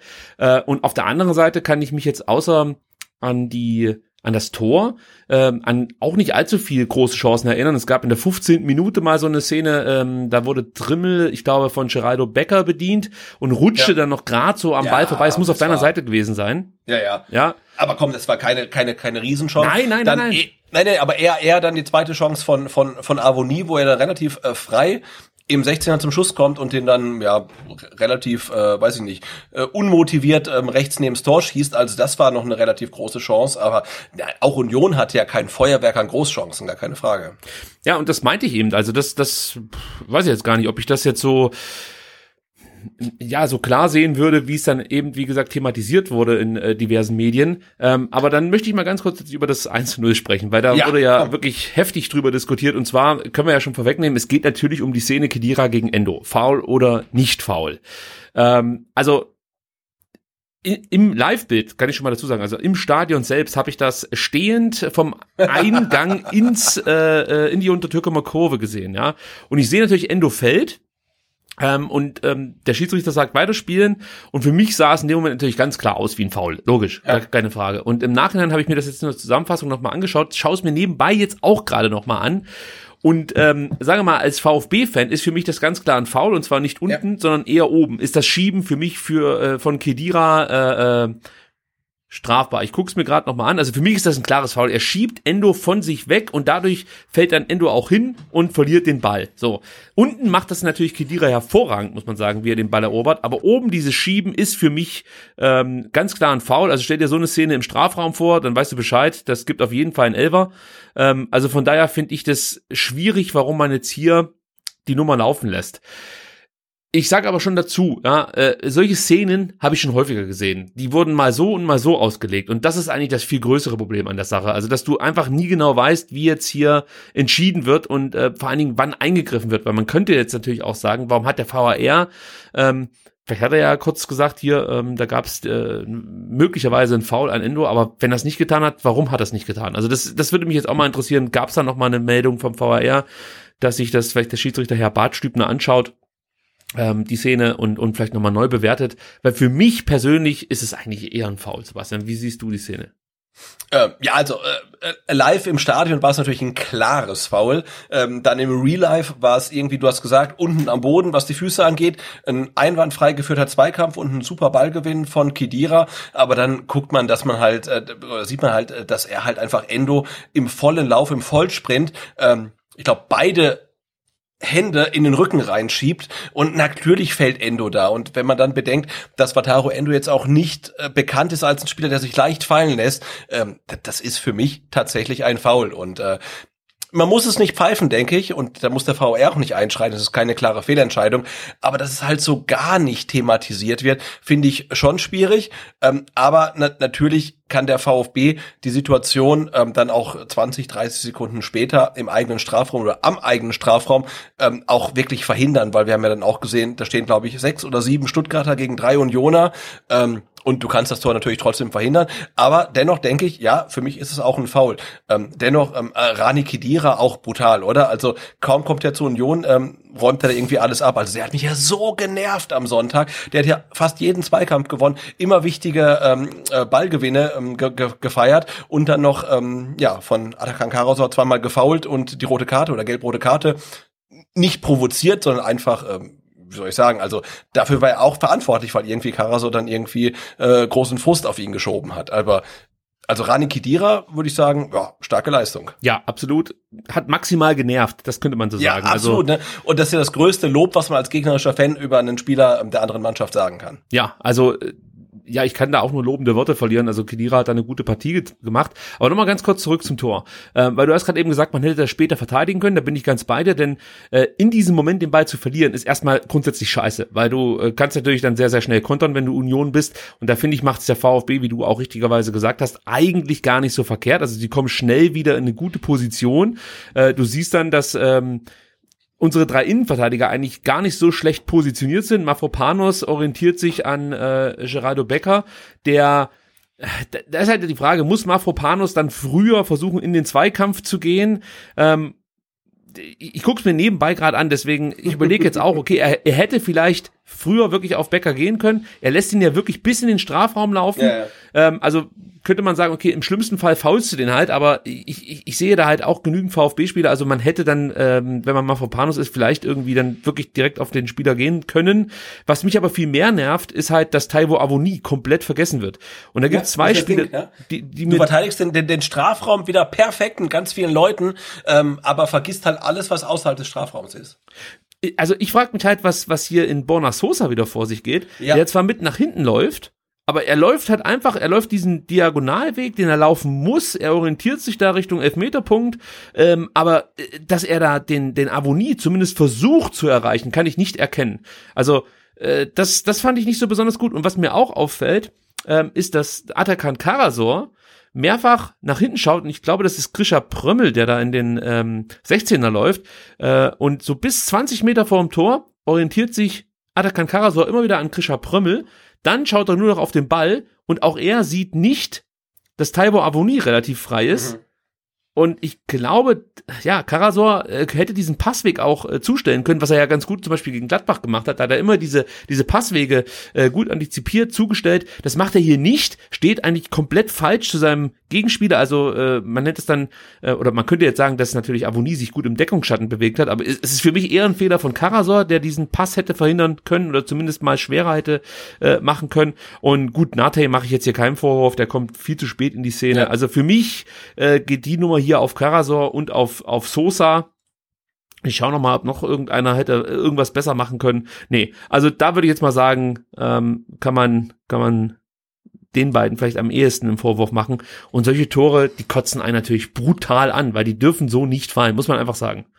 Nee, von der steht ja auch an der Strafraumgrenze nicht irgendwer, ähm, sondern halt ein Avoni, der glaube ich sein siebtes Saisontor gemacht hat. Also du weißt, äh, der ist abschlussstark und den solltest du aus 16 Metern nicht zum Schuss kommen lassen, unbedrängt. Und Ja. du hast halt wirklich Personalüberzahl im Strafraum. Und ähm, dann ist vielleicht echt ähm, das Thema mangelnde Kommunikation, dass irgendjemand sagt, hey, ähm, wir müssen hier nicht zu fünft im Strafraum stehen, äh, ka- kann nicht mal einer rausgehen. Ähm, äh, Ja, weiß es ist nicht, schwer. aber ich das, glaub, war das- kein, das, war, das war ein Tor, das so nicht fallen darf. Genau, einfach. das ist eigentlich der Punkt. Also äh, das, das wissen die auch alle, äh, äh, aber ich, ich könnte mir vorstellen, dass man halt dann vielleicht in dem Moment auch erstmal ähm, mit der Situation irgendwie unzufrieden ist, dass jetzt plötzlich der Endo da gefällt wird und es wird nicht gepfiffen und dass der eine oder andere dann, ähm, ich, ich weiß es nicht, aber irgendwie nicht konzentriert in der Szene ist sozusagen. Jetzt sind wir wieder bei diesem immer online sein, ja, äh, aber Ja. Das, das ist halt genau das Ding. Ähm, ja, und Mafropanos hat so viel richtig gemacht, dass ich ihm hier gar nicht die Schuld irgendwie zuschieben möchte. Ich habe ja gerade eben gesagt, Gerardo Becker hätte man da vielleicht angehen können. Aber ich finde, er macht eigentlich ganz gut. Er deckt den direkten Weg zum Tor ab, äh, macht da eigentlich seine Aufgabe. Ähm, und ich, ich gebe da eher Karasor und, und Sosa die Schuld ähm, am, am Gegentreffer. Ja, ärgert mich. Und was mich dann auch noch geärgert hat, Sebastian, hast es vorhin schon angesprochen, die zweite gute Chance für Union in der ersten Halbzeit. Ähm, Avonie, ähm, hat sie erneut nach einem Haraguchi-Pass und du siehst halt, auch das schaue ich mir jetzt gerade während der Sendung an, du siehst halt, wie Chris Führig keine Anspielstation hat, gut gepresst wird von Timo Baumgartel, muss das gewesen sein, der sich ja immer wieder so nach vorne hat ähm, orientiert, also nicht nur er, auch Paul Jeckel hat das manchmal gemacht. Äh, da wurde dann aus der Fünferkette ähm, ja eine ne Dreierkette und man hat so ein Übergewicht im Mittelfeld gehabt und konnte gut pressen, gerade gegen Führig.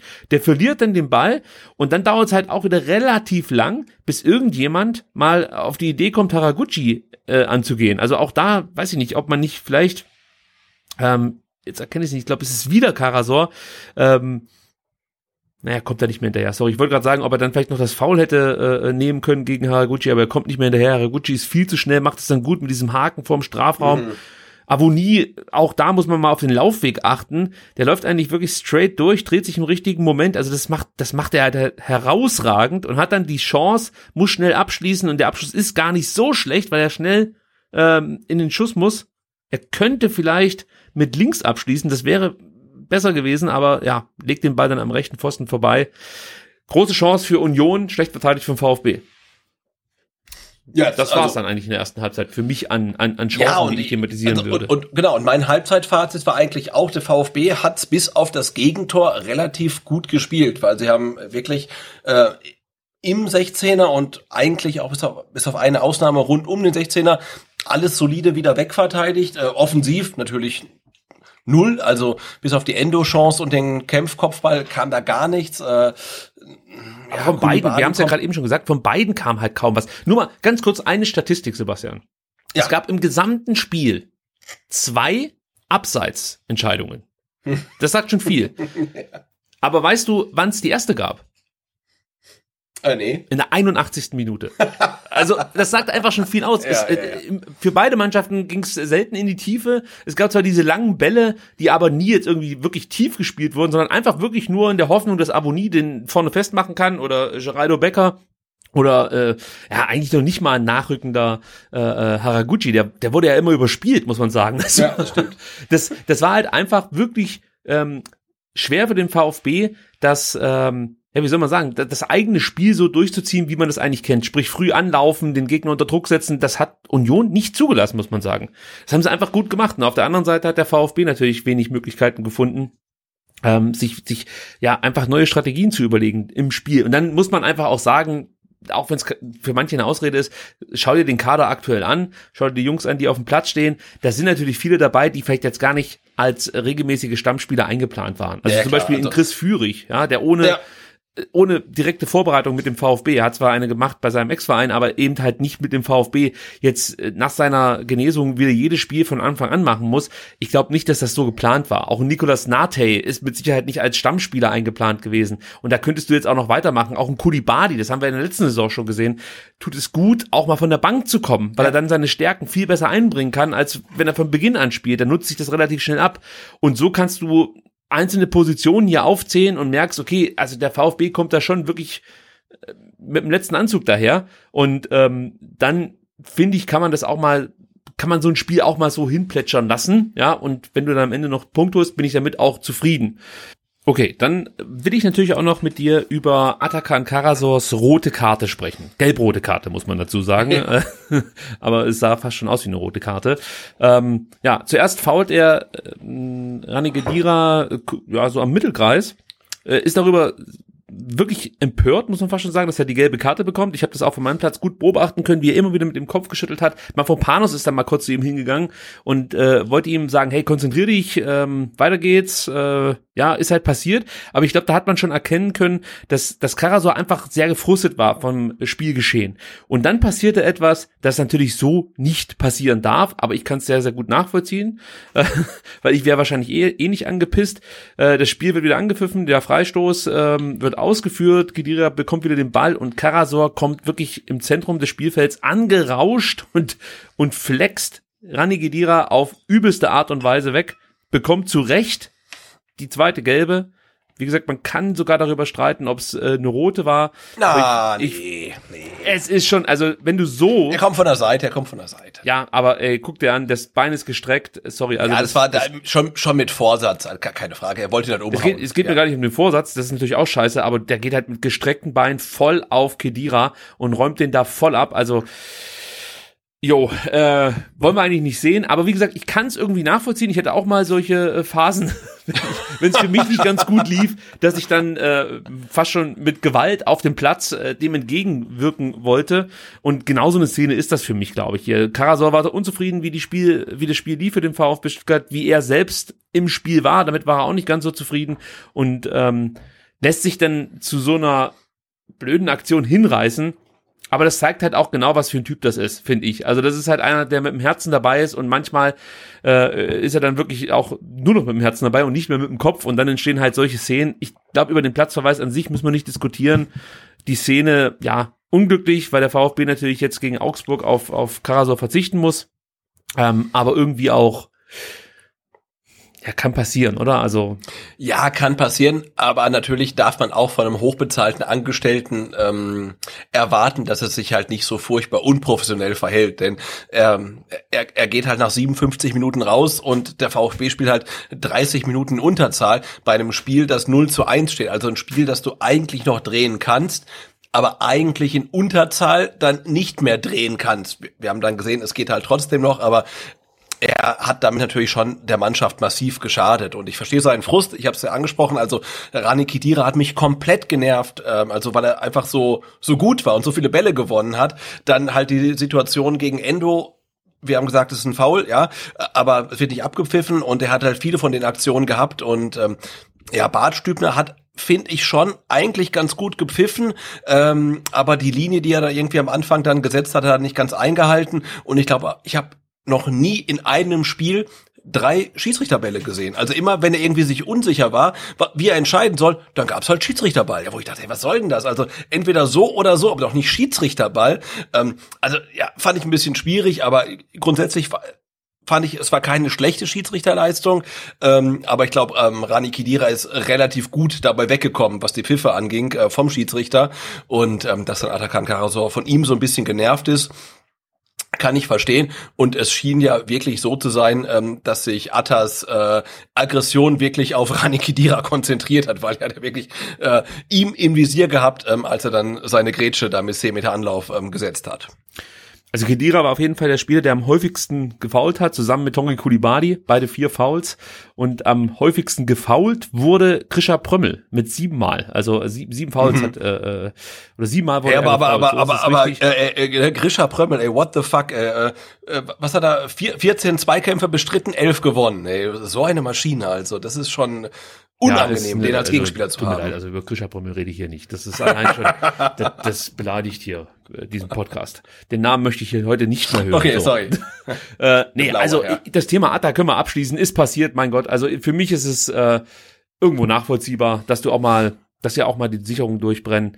Ich möchte da nicht so lange drauf rumreiten, wenn ich das nein, Spiel, über, wenn ich das Spiel überhaupt nicht. Also ich, ich, ich habe ja auch geschrieben, also die die Aktion war dämlicher als äh, Joshua Kimmich, ähm, aber ähm, Atakan Karasor ist ein cooler Typ und der ist natürlich nicht dämlich, aber die Aktion, die die muss er sich als als Profi, Das kann als hochbezahlter Profi muss er sich die stecken. Also aber ich weiß nicht, geht hast halt du, so hast du schon mal, du hast bestimmt auch schon, du hast ja schon Fußball gespielt. So, und Ich dann- hab schon mal Fußball gespielt, Ja, so, ja. und, und wenn du dann äh, wirklich so ein Spiel hast, wo, wo gar nichts passiert, wo du dich irgendwie mal auszeichnen kannst oder so, das kann, das, das, das kann schon mal frustrierend sein. Ich, ich bin ja da bei dir, ja, aber hier heute äh, habe ich leider Gottes diese Analysebrille nicht auf, sondern nur die Fanbrille aus dem Stadion. Ja. Und dann sage ich mir, ja, das passiert halt mal, dass dir die Sicherung durchbrennen, dass du einen wegflext, der die ganze Zeit auf den Sack geht und dann gehst du halt vom Platz, na und dafür hat der danach, äh, weiß ich nicht, Schmerzen ähm, am, am Knie oder keine Ahnung, wo du ihn getroffen hast. Ich weiß, dass es nichts mit Fairplay zu tun hat, verstehe ich. Nein, nein, nein, schon klar. Aber äh, als Fan nehme ich's. So, ja, absolut. Aber. Aber ich Gut. sehe dabei halt auch, dass er halt äh, seinem eigenen Team schadet. Ne? Natürlich, ist doch in der alles- 60. das ist doch rausfliegst. alles Also da, darum geht's mir. Sonst kann er umtreten, wen er will. Rote Karte das doch- äh, bekommen. Aber Sebastian, das ist doch alles klar. Aber Ja. in dem Moment geht das, Natürlich. ich will ja nur für mich eine Erklärung finden, warum Atakan Karasor innerhalb von 33 Sekunden oder 38 Sekunden ist mir auch Schnuppe, ähm, ähm, zwei gelbe Karten bekommt. Die eine, klar, ist ein taktisches Foul, das andere ist halt Frust. Einfach nur Ja. Frust. Und das, finde ich, sollte man schon erklären, wie entsteht dieser Frust, weil man hat ja jetzt nicht gesehen, dass, dass Karasor ständig vom Schiedsrichter benachteiligt wurde oder äh, auf die Socken bekommen hat. Das, das habe ich jetzt nicht erkennen können, sondern ich wollte hab, ab oder hab mir das herleiten können damit, dass er halt komplett aus dem Spiel genommen wurde, ähm, nie irgendwie seine Stärken in die Partie einbringen konnte und dass er hier wahrscheinlich dann irgendwie dann mal jetzt zeigen wollte, so Leute, ich bin auch noch da und ihr Ja, wird nicht nur gegen mich gepfiffen. Und es war halt wir haben wir, wir haben es ja am, am Sonntag vorm Anpfiff gesagt, ne, Atakan Karasor hat äh, Kramaric aus dem Spiel genommen, er hat Lars Stindl aus dem Spiel genommen und jetzt setzen sie den Kruse auf die Bank und äh, er weiß gar nicht, was er machen soll. Dann hat er sich aus dem Spiel Insofern genommen. verstehe ich seinen Frust. Ne? Also er wollte halt Kruse kalt stellen, der spielt gar nicht. Also ja, klar. Gut.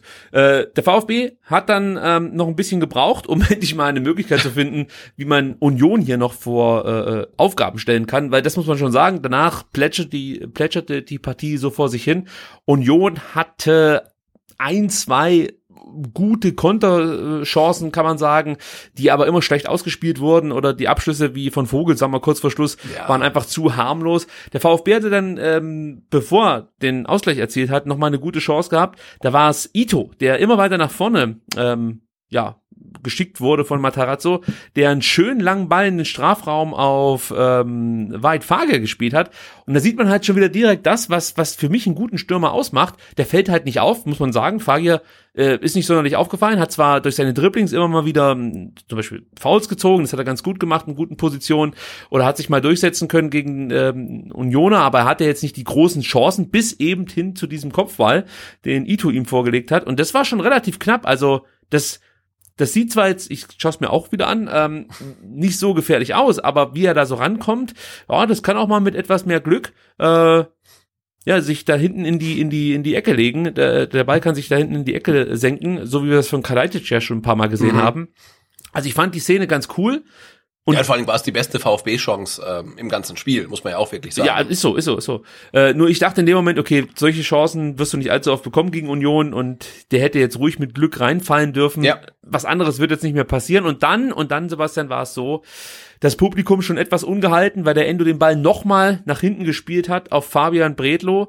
Also ich weiß nicht, wie es bei dir war, aber bei mir wurde da schon gepfiffen und äh, man war sich dann sicher, der VfB verkackt das hier. Dann schlägt Bredlow den Ball lang raus auf die rechte Seite.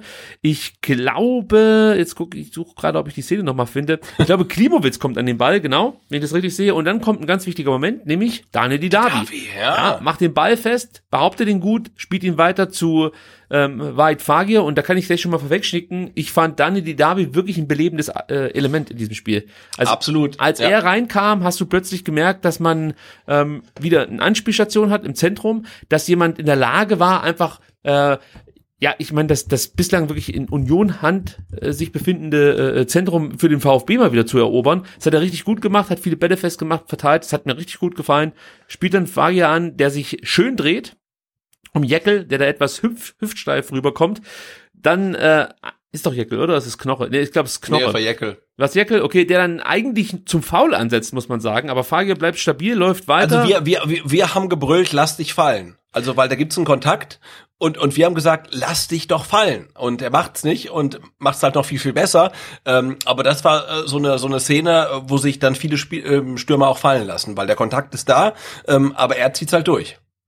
Ja, es sieht so aus. Ja, ja, der Kontakt ist schon da. Äh, also er hätte der, sich der, fallen der lassen wird können. vermutlich, der wird vermutlich nicht gepfiffen als Elfmeter, aber der Kontakt ist da. Er hätte sich fallen lassen können, das ist so. Äh, ich denke schon, dass das äh, das ein Elfmeter gewesen wäre. Also wenn er sich da direkt fallen lässt, vielleicht ein bisschen spektakulär, äh, wie der ein oder andere Top-Profi das so hinbekommt, dann ähm, wäre das wahrscheinlich ein Elfmeter gewesen. Ob das jetzt im Nachhinein nochmal, also wenn der Schuss jetzt daneben gegangen wäre, äh, irgendwie sich angeschaut, also das, das Batschip nochmal rausgegangen wäre, sich das angeschaut hätte, das bezweifle ich. Ähm, Aber wenn er sich fallen lässt, gibt's wahrscheinlich Elfmeter, dann gibt's diesen Abschluss, Lute ist eigentlich da und aber auch Timo Baumgartel. Das muss man leider Einer von sagen. uns, immer noch einer von uns. Denn äh, ich glaube, der Schuss, den hätte Lute einfach gefangen, oder? Der- Ja, ich schaue es mir komplett immer gerade wieder an. Also der kommt eigentlich direkt auf den Torhüter. Also den Ja. muss er halten. Den muss er halten. Und dann halt haut ähm, Baumgartel halt dazwischen, möchte den Ball, glaube ich, einfach über das Tor klären und erwischt ihn dabei nicht richtig, fälscht ihn unhaltbar ab, das Ding geht rein und die Party war im vollen Gange, muss man sagen. Und ich habe mich auch sehr gefreut. Also das ist halt genau das, was du dir immer wünschst, dass da so ein 18-Jähriger kommt, eingewechselt wird und den VfB in der letzten Minute nicht zum Sieg, in dem Fall zum Punktgewinn schießt. Ähm, und ich, ich habe es ja vorhin schon beschrieben, ich war außer mir. Äh, ich habe meinen Nebensitzer aus dem Stadion geschmissen und ähm, habe noch viele, viele Minuten dann im Neckarstadion verbracht. Mit einem sehr, sehr schönen Gefühl an diesem Abend, muss ich sagen. War toll. Ja, das ist ja auch das Geile einfach beim Fußball, ne? Also äh, ni- nichts gegen ähm, Mannschaftssportarten wie Handball oder Basketball, die halt dann wirklich mit äh, ja mit mit mit vielen Treffern irgendwie entschieden werden. Aber du kannst halt im Fußball halt auch ein Spiel noch ausgeglichen gestalten, indem du halt dann fast die ganze Zeit unterlegen bist, indem du halt diese eine einzige Aktion hast. Und ähm, ja, das ist halt großartig. Und äh, ja, und das, kann, ich meine, das kann man sich gar nicht vorstellen. Ne? Wahid Fagir kommt aus Dänemark, ist 18 Jahre alt, ähm, wird in der, ich glaube, in der 54. eingewechselt und rackert und schuftet und so weiter. Und dann schießt er wirklich in der 93. Minute vor der erstmals wieder vollbesetzten Cannstatter Kurve den Ausgleichstreffer. Das ist, glaube ich, äh, das wird er sein Leben lang nicht vergessen. Und das ist halt ähm, so, so, so schön an der Geschichte. Ähm, und auch schön, also ich glaube, das ist halt die Quintessenz des Spiels, dass der VfB wirklich immer weitermacht. Auch in Unterzahl, auch wenn man merkt, eigentlich geht, geht gegen Union nix, aber wir machen halt trotzdem weiter. Wir versuchen es irgendwie. Und da kommt dann auch dann die ähm, Einwechslung von Didavi ins Spiel in der 71.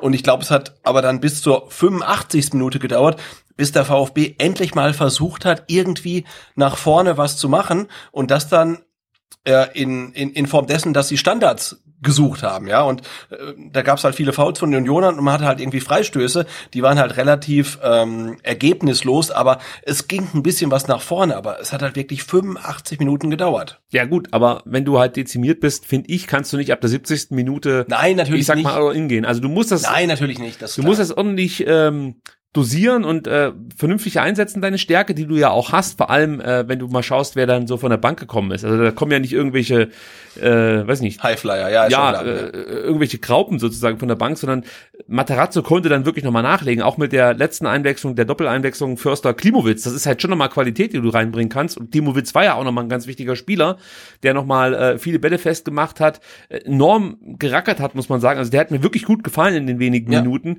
Ähm, und ich, ich möchte auch nochmal sagen, ich fand insgesamt ähm, den VfB über 90 Minuten nicht gnadenlos unterlegen. Also äh, auch hier, wenn ich gerade die Statistiken mir äh, durchschaue, sehe ich halt Ballbesitz pro VfB, dann hast du Schüsse Ja, aufs Tor, 2 zu 3, okay.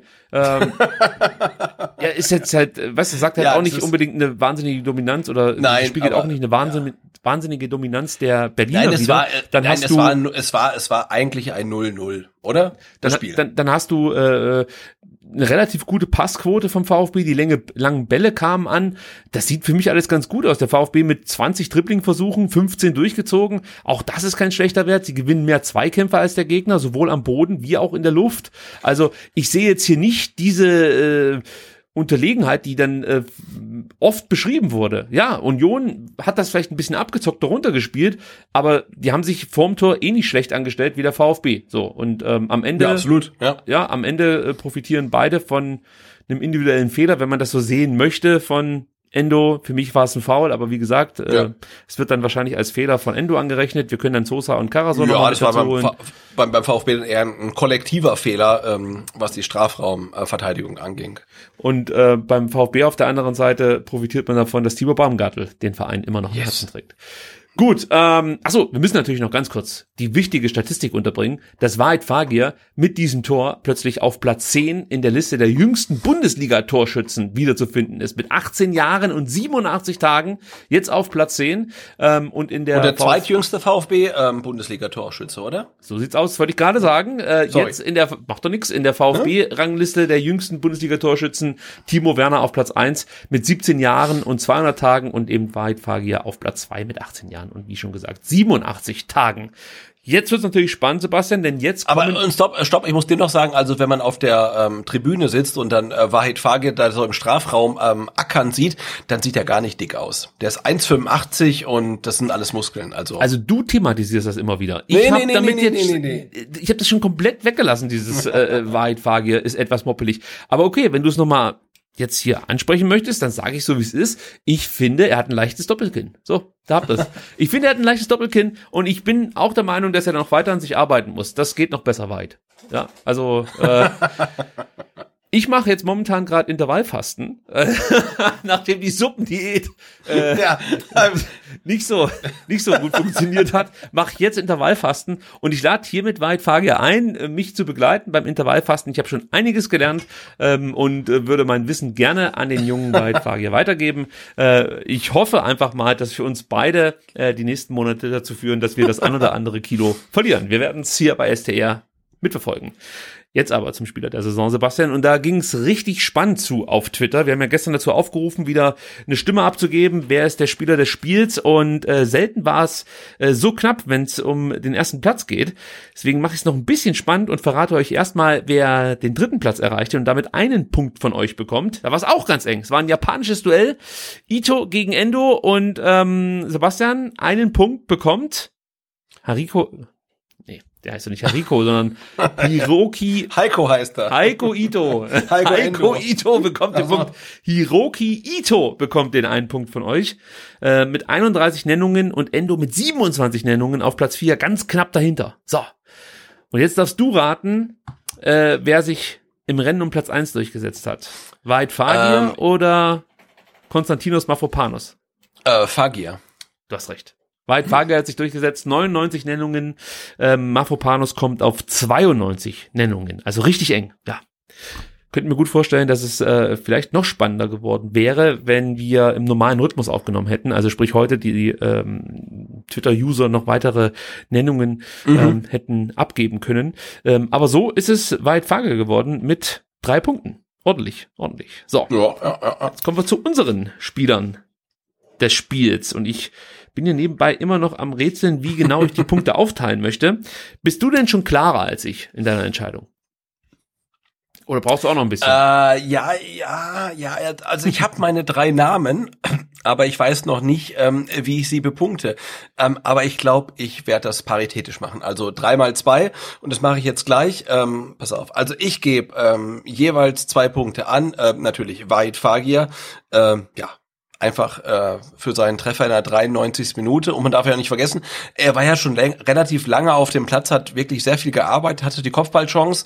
Und ähm, ja, also ich fand das von ihm sehr, sehr stark und äh, hoffe, dass ihm das Auftrieb gibt. Und ah, ich glaube halt auch äh, mit so einem Erfolgserlebnis, ähm, spielt er sich so ein Stück weit näher ran an die Startelf. Also ähm, zwei Punkte äh, Wahid Fagir, äh, zwei Punkte dann auch von mir an Wataru Endo. Ich habe es eben schon gesagt, ich fand das wirklich überragend, wie er im Verlaufe der 90 Minuten eigentlich alles gespielt hat, äh, vom Linksaußen, Mittelstürmer bis dann am Ende zum Libero, hatte die besten Torchancen für den VfB, ähm, ja, hat wieder viele gute Pässe gespielt, also fand ich wieder richtig stark und ja, der Ballverlust äh, vorm 0 zu 1, ganz klares Foul, also da ist er verpfiffen worden. Und ähm, ich vergebe auch zwei Punkte natürlich an Dinos Mavropanos, denn äh, der hat auch über rechts immer wieder richtig gut angeschoben, hat auch, glaube ich, ganz viele Beinschüsse verteilt. Also das fand ich schon ähm, ganz cool. Das hat mir Spaß gemacht. Also ähm, jeweils zwei Punkte, Fagir, Endo, Mavropanos. Ich habe jetzt mich gerade noch umentschlossen, habe Endo gestrichen, kann ich schon mal sagen. Äh, Oh. Dem hätte ich einen Punkt gegeben, aber da du ihm zwei gegeben hast, finde ich, das Mhm. passt eigentlich ganz gut. Ich fand, Endo hat eine sehr, sehr gute Partie gemacht. Ich möchte es überhaupt nicht äh, jetzt irgendwie kleinreden oder so. Das war eine super Partie, aber ich möchte meine Punkte anders verteilen. Und zwar ähm, gebe ich Ito einen Punkt, den ich richtig gut fand. Vor allem, äh, was uns ja schon mehrfach imponiert hat, ist einfach, mit welcher ähm, Gelassenheit, mit, mit welcher Ruhe er eigentlich da in der Dreierkette hinten agiert. Also du hast wirklich nicht das Gefühl, dass der sich erstmal einleben muss, sozusagen, in der Bundesliga, sondern der ist direkt da, macht das sehr ordentlich, hat vielleicht mal einen Wackler drin gehabt, wenn man diesen äh, Einwurf, diesen misslungenen in Frankfurt ähm, heranziehen möchte. Mhm. Das war nicht so gut. Ansonsten macht er eine richtig gute Partie äh, oder überhaupt lässt einen guten, hinterlässt einen guten Eindruck. Ähm, dann gebe ich Weit Fagier zwei Punkte ähm, weil er, wie gesagt, mit seinen Dribblings immer mal wieder für Unruhe gesorgt hat, Freistöße ziehen konnte, das Tor gemacht hat, seine Torgefahr angedeutet hat, ähm, durch den Kopfball und natürlich dann durch das Tor an sich. Also das gefällt mir einfach richtig gut. Ansonsten hätte ich ihm wahrscheinlich jetzt nur einen Punkt gegeben, wenn er nur dieses Tor gemacht hätte und sonst nicht Ja. allzu viel auf die Reihe bekommen hätte. Ähm, und Mafropanos, Dinos Maf- Mafropanos muss ich einfach die drei Punkte geben. Also das war jetzt noch die Abänderung, die ich gemacht habe, weil eigentlich wollte ich Mafropanos zwei geben, Fagir zwei geben, Endo einen und Ito einen. Aber ich finde, was der Mafropanos da wieder abgerissen hat, das war herausragend. Also er ist wirklich Dreh- und Angelpunkt gewesen. Das Ja. äh, belegen jetzt nicht nur die vielen Ballkontakte, die er hatte, auch ansonsten. über 100, glaube ich, oder? Ja, genau, das waren Stenzelwerte, die man da gesehen hat. Er gewinnt halt alle seine Luftzweikämpfe und Union ist eine kopfballstarke Mannschaft, muss man Ja. einfach mal so sagen. Er gewinnt die meisten seiner äh, Bodenzweikämpfe. Äh, er spielt so viel wichtige Pässe, hat dann auch noch wenig Fehlpässe mit dabei, also 83% Passquote. Die langen Bälle kommen zu 50% an, also 14 Versuche, sieben lange, Bälle, lange Bälle kommen an. Das sind nicht einfach so planlos nach vorn geschlagene Bälle, die dann äh, versehentlich auf al Kopf landen, sondern das sind wirklich schöne Diagonalbälle, die er da immer wieder spielt. Und er ist momentan, momentan muss man einfach so sagen, der Unterschiedsspieler beim VfB Ja, für so. mich. Und deswegen die drei Punkte, ähm, ja, das sind meine äh, ähm, Punkte für diesen Spieltag. So möchte ich es mal abschließen, dieses Segment. Sebastian, dann schauen wir auf den kommenden Mittwoch. Es sind nur zwei Tage, dann geht der Wahnsinn schon wieder weiter, obwohl ich mir momentan überhaupt nicht vorstellen kann, wie der VfB eine schlagkräftige Truppe zusammenbekommen möchte. Weil ich Genau, keine 48 Stunden mehr. Ne? Jetzt ist 20.54 Uhr, also ähm, ja, in weniger als 24 Stunden, äh, weniger als 48 Stunden geht's dann los gegen Köln im DFB-Pokal. mir ist halt aufgefallen, dass Mafropanos sich mehrfach ähm, diverse Körperteile gehalten hat. Einmal Also ich dachte, ich dachte, er wäre mit dem Spiel durch, ähm, als er da an der Strafraumgrenze lag. Da dachte ich echt, okay, das, das war's für ihn. Aber er hat sich dann wieder berappelt und Ja. ich glaube auch Bretlo war das ganz, ganz wichtig, dass er weitermachen kann. Ähm, und dann ging's ja auch weiter, aber mh, meinst du, er kriegt eine Pause gegen Köln? ich, ich kann es nicht einschätzen. Also wenn er irgendwie kann, wird er spielen. Da gehe ich fest von aus, äh, weil ich kann mir nicht vorstellen, dass äh, Matarazzo dieses Spiel irgendwie abschenken möchte. Ich glaube, die wollen unbedingt weiterkommen gegen Köln. Ähm, und dann würde ich sagen, musst du eigentlich mit Mafropano spielen. Du kannst natürlich jetzt sagen, ja gut, dann spielt halt äh, der Stenzel mal oder so. Aber also das wäre schon eine deutliche Schwächung. Also Mafropanos ja, ist so, muss ne? spielen, wenn es irgendwie geht und dann vielleicht, wenn es gut läuft, kannst du ihn vorzeitig vom Platz nehmen, aber ich gehe jetzt nicht davon aus, dass der VfB Köln aus dem Stadion schießen wird. Deswegen glaube ich, dass du schon wieder äh, 90 Minuten bei Mafropanos einkalkulieren solltest. Ähm, der Rest im Team, da sprechen wir gleich noch drüber, beim Startelf-Tipp. Ähm, aber ich möchte erst mal so ein bisschen was über Köln sagen. Und ich habe mir dann einfach mal angeschaut, wie oft hat der VfB eigentlich schon gegen, dem, äh, gegen den ersten FC Köln im DFB-Pokal gespielt. Und mir ist aufgefallen, am Mittwoch findet das achte Pokalduell zwischen dem VfB Stuttgart und dem ersten FC Köln statt, Sebastian. Damit hat der VfB häufiger äh, im Pokal gegen Köln gespielt, als in der Bundesliga gegen Leipzig. Und es zeigt natürlich, dass wir uns auf ein wahnsinniges Traditionsduell freuen dürfen, jetzt am kommenden äh, Mittwoch. Und ich weiß nicht, wie es dir geht. Ähm, so ein bisschen, ja, so ein bisschen habe ich noch meine Probleme mit dem Los, weil es A, ein schweres Los ist. Äh, B, liebe ich einfach diese Pokalduelle gegen Mannschaften, die du sonst nicht allzu oft sehen kannst, weil sie halt in der zweiten, dritten Liga spielen, je nachdem, aber durchaus dann natürlich auch Tradition, Traditionsmannschaften dabei sind. Aber wie siehst du es jetzt? Ist es für dich eine, eine Pokalpartie, die du äh, herbeisehnst, auf die du dich sehr freust, oder hättest du dir auch ein einfacheres Los in der zweiten Runde gewünscht? Ja, na klar, irgendwie einen Zweitligisten oder so ähm, und den dann zu Hause, das wäre natürlich noch wünschenswerter gewesen. Aber ich finde, Köln ist tatsächlich ein, ein, ein Gegner auf Augenhöhe.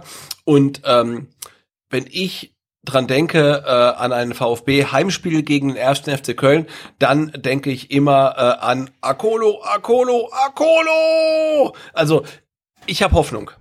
Und ich kann dir vielleicht mit statistischen Werten noch mehr Mut machen, Sebastian, denn bislang setzte sich in allen Pokalduellen immer die Heimmannschaft durch. Also sprich, wenn der VfB Stuttgart zu Hause gegen Köln im Pokal gespielt hat, dann kann man auch eine Runde weiter. Insgesamt schaffte man das viermal, Äh, das letzte Mal gelang es dem VfB im Achtelfinale äh, im Dezember 2012. Ähm, da hat man sich gegen Köln durchgesetzt und du weißt, was darauf folgte. Äh, nee. Na, das weißt du natürlich. 2013 das Finale gegen die Bayern. Ah. Ja, Pokalfinale stand dann an. Viertelfinale gegen Bochum, Okay. 2-0, Halbfinale gegen Freiburg, 2-1, alles zu Hause. Und dann das Finale gegen die Bayern, knapp verloren mit 2 zu 3. Und Ja. so wurden die Bayern der Trippelsieger. Doch, das war, genau, das war das Ding, genau. Mm. Ja, Ähm, leider. Ja. 99 gab es dann noch ein 4 zu 0 im Achtelfinale gegen Köln. Garnier, Pinto, zweimal Garnier, muss man sagen, und.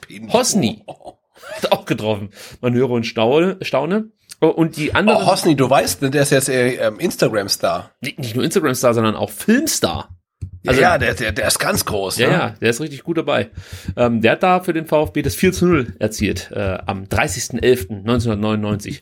Und die anderen beiden Heimspiele gegen Köln, die liegen sehr weit zurück. Einmal ähm, 1969, da gewann der VfB 1 zu 0 durch ein Tor vom äh, Sportskameraden Kress. Und ähm, am 17.04.1954 bestritten der VfB Stuttgart und der erste FC Köln das Finale das DFB-Pokalfinale und der VfB setzte sich durch 1 zu 0 nach Verlängerung. Waldner, der Torschütze, in der 96. Minute. Wer erinnert sich nicht? ja, genau. Wer kennt ihn nicht? Ja. Ja, ähm, die Kölner konnten dann wiederum ihre Heimspiele gewinnen. Die gehen wir auch noch schnell durch. Komm, scheiß drauf. Ähm, Im Viertelfinale 91 setzte sich der erste FC Köln nach Verlängerung mit 1 zu 0 durch.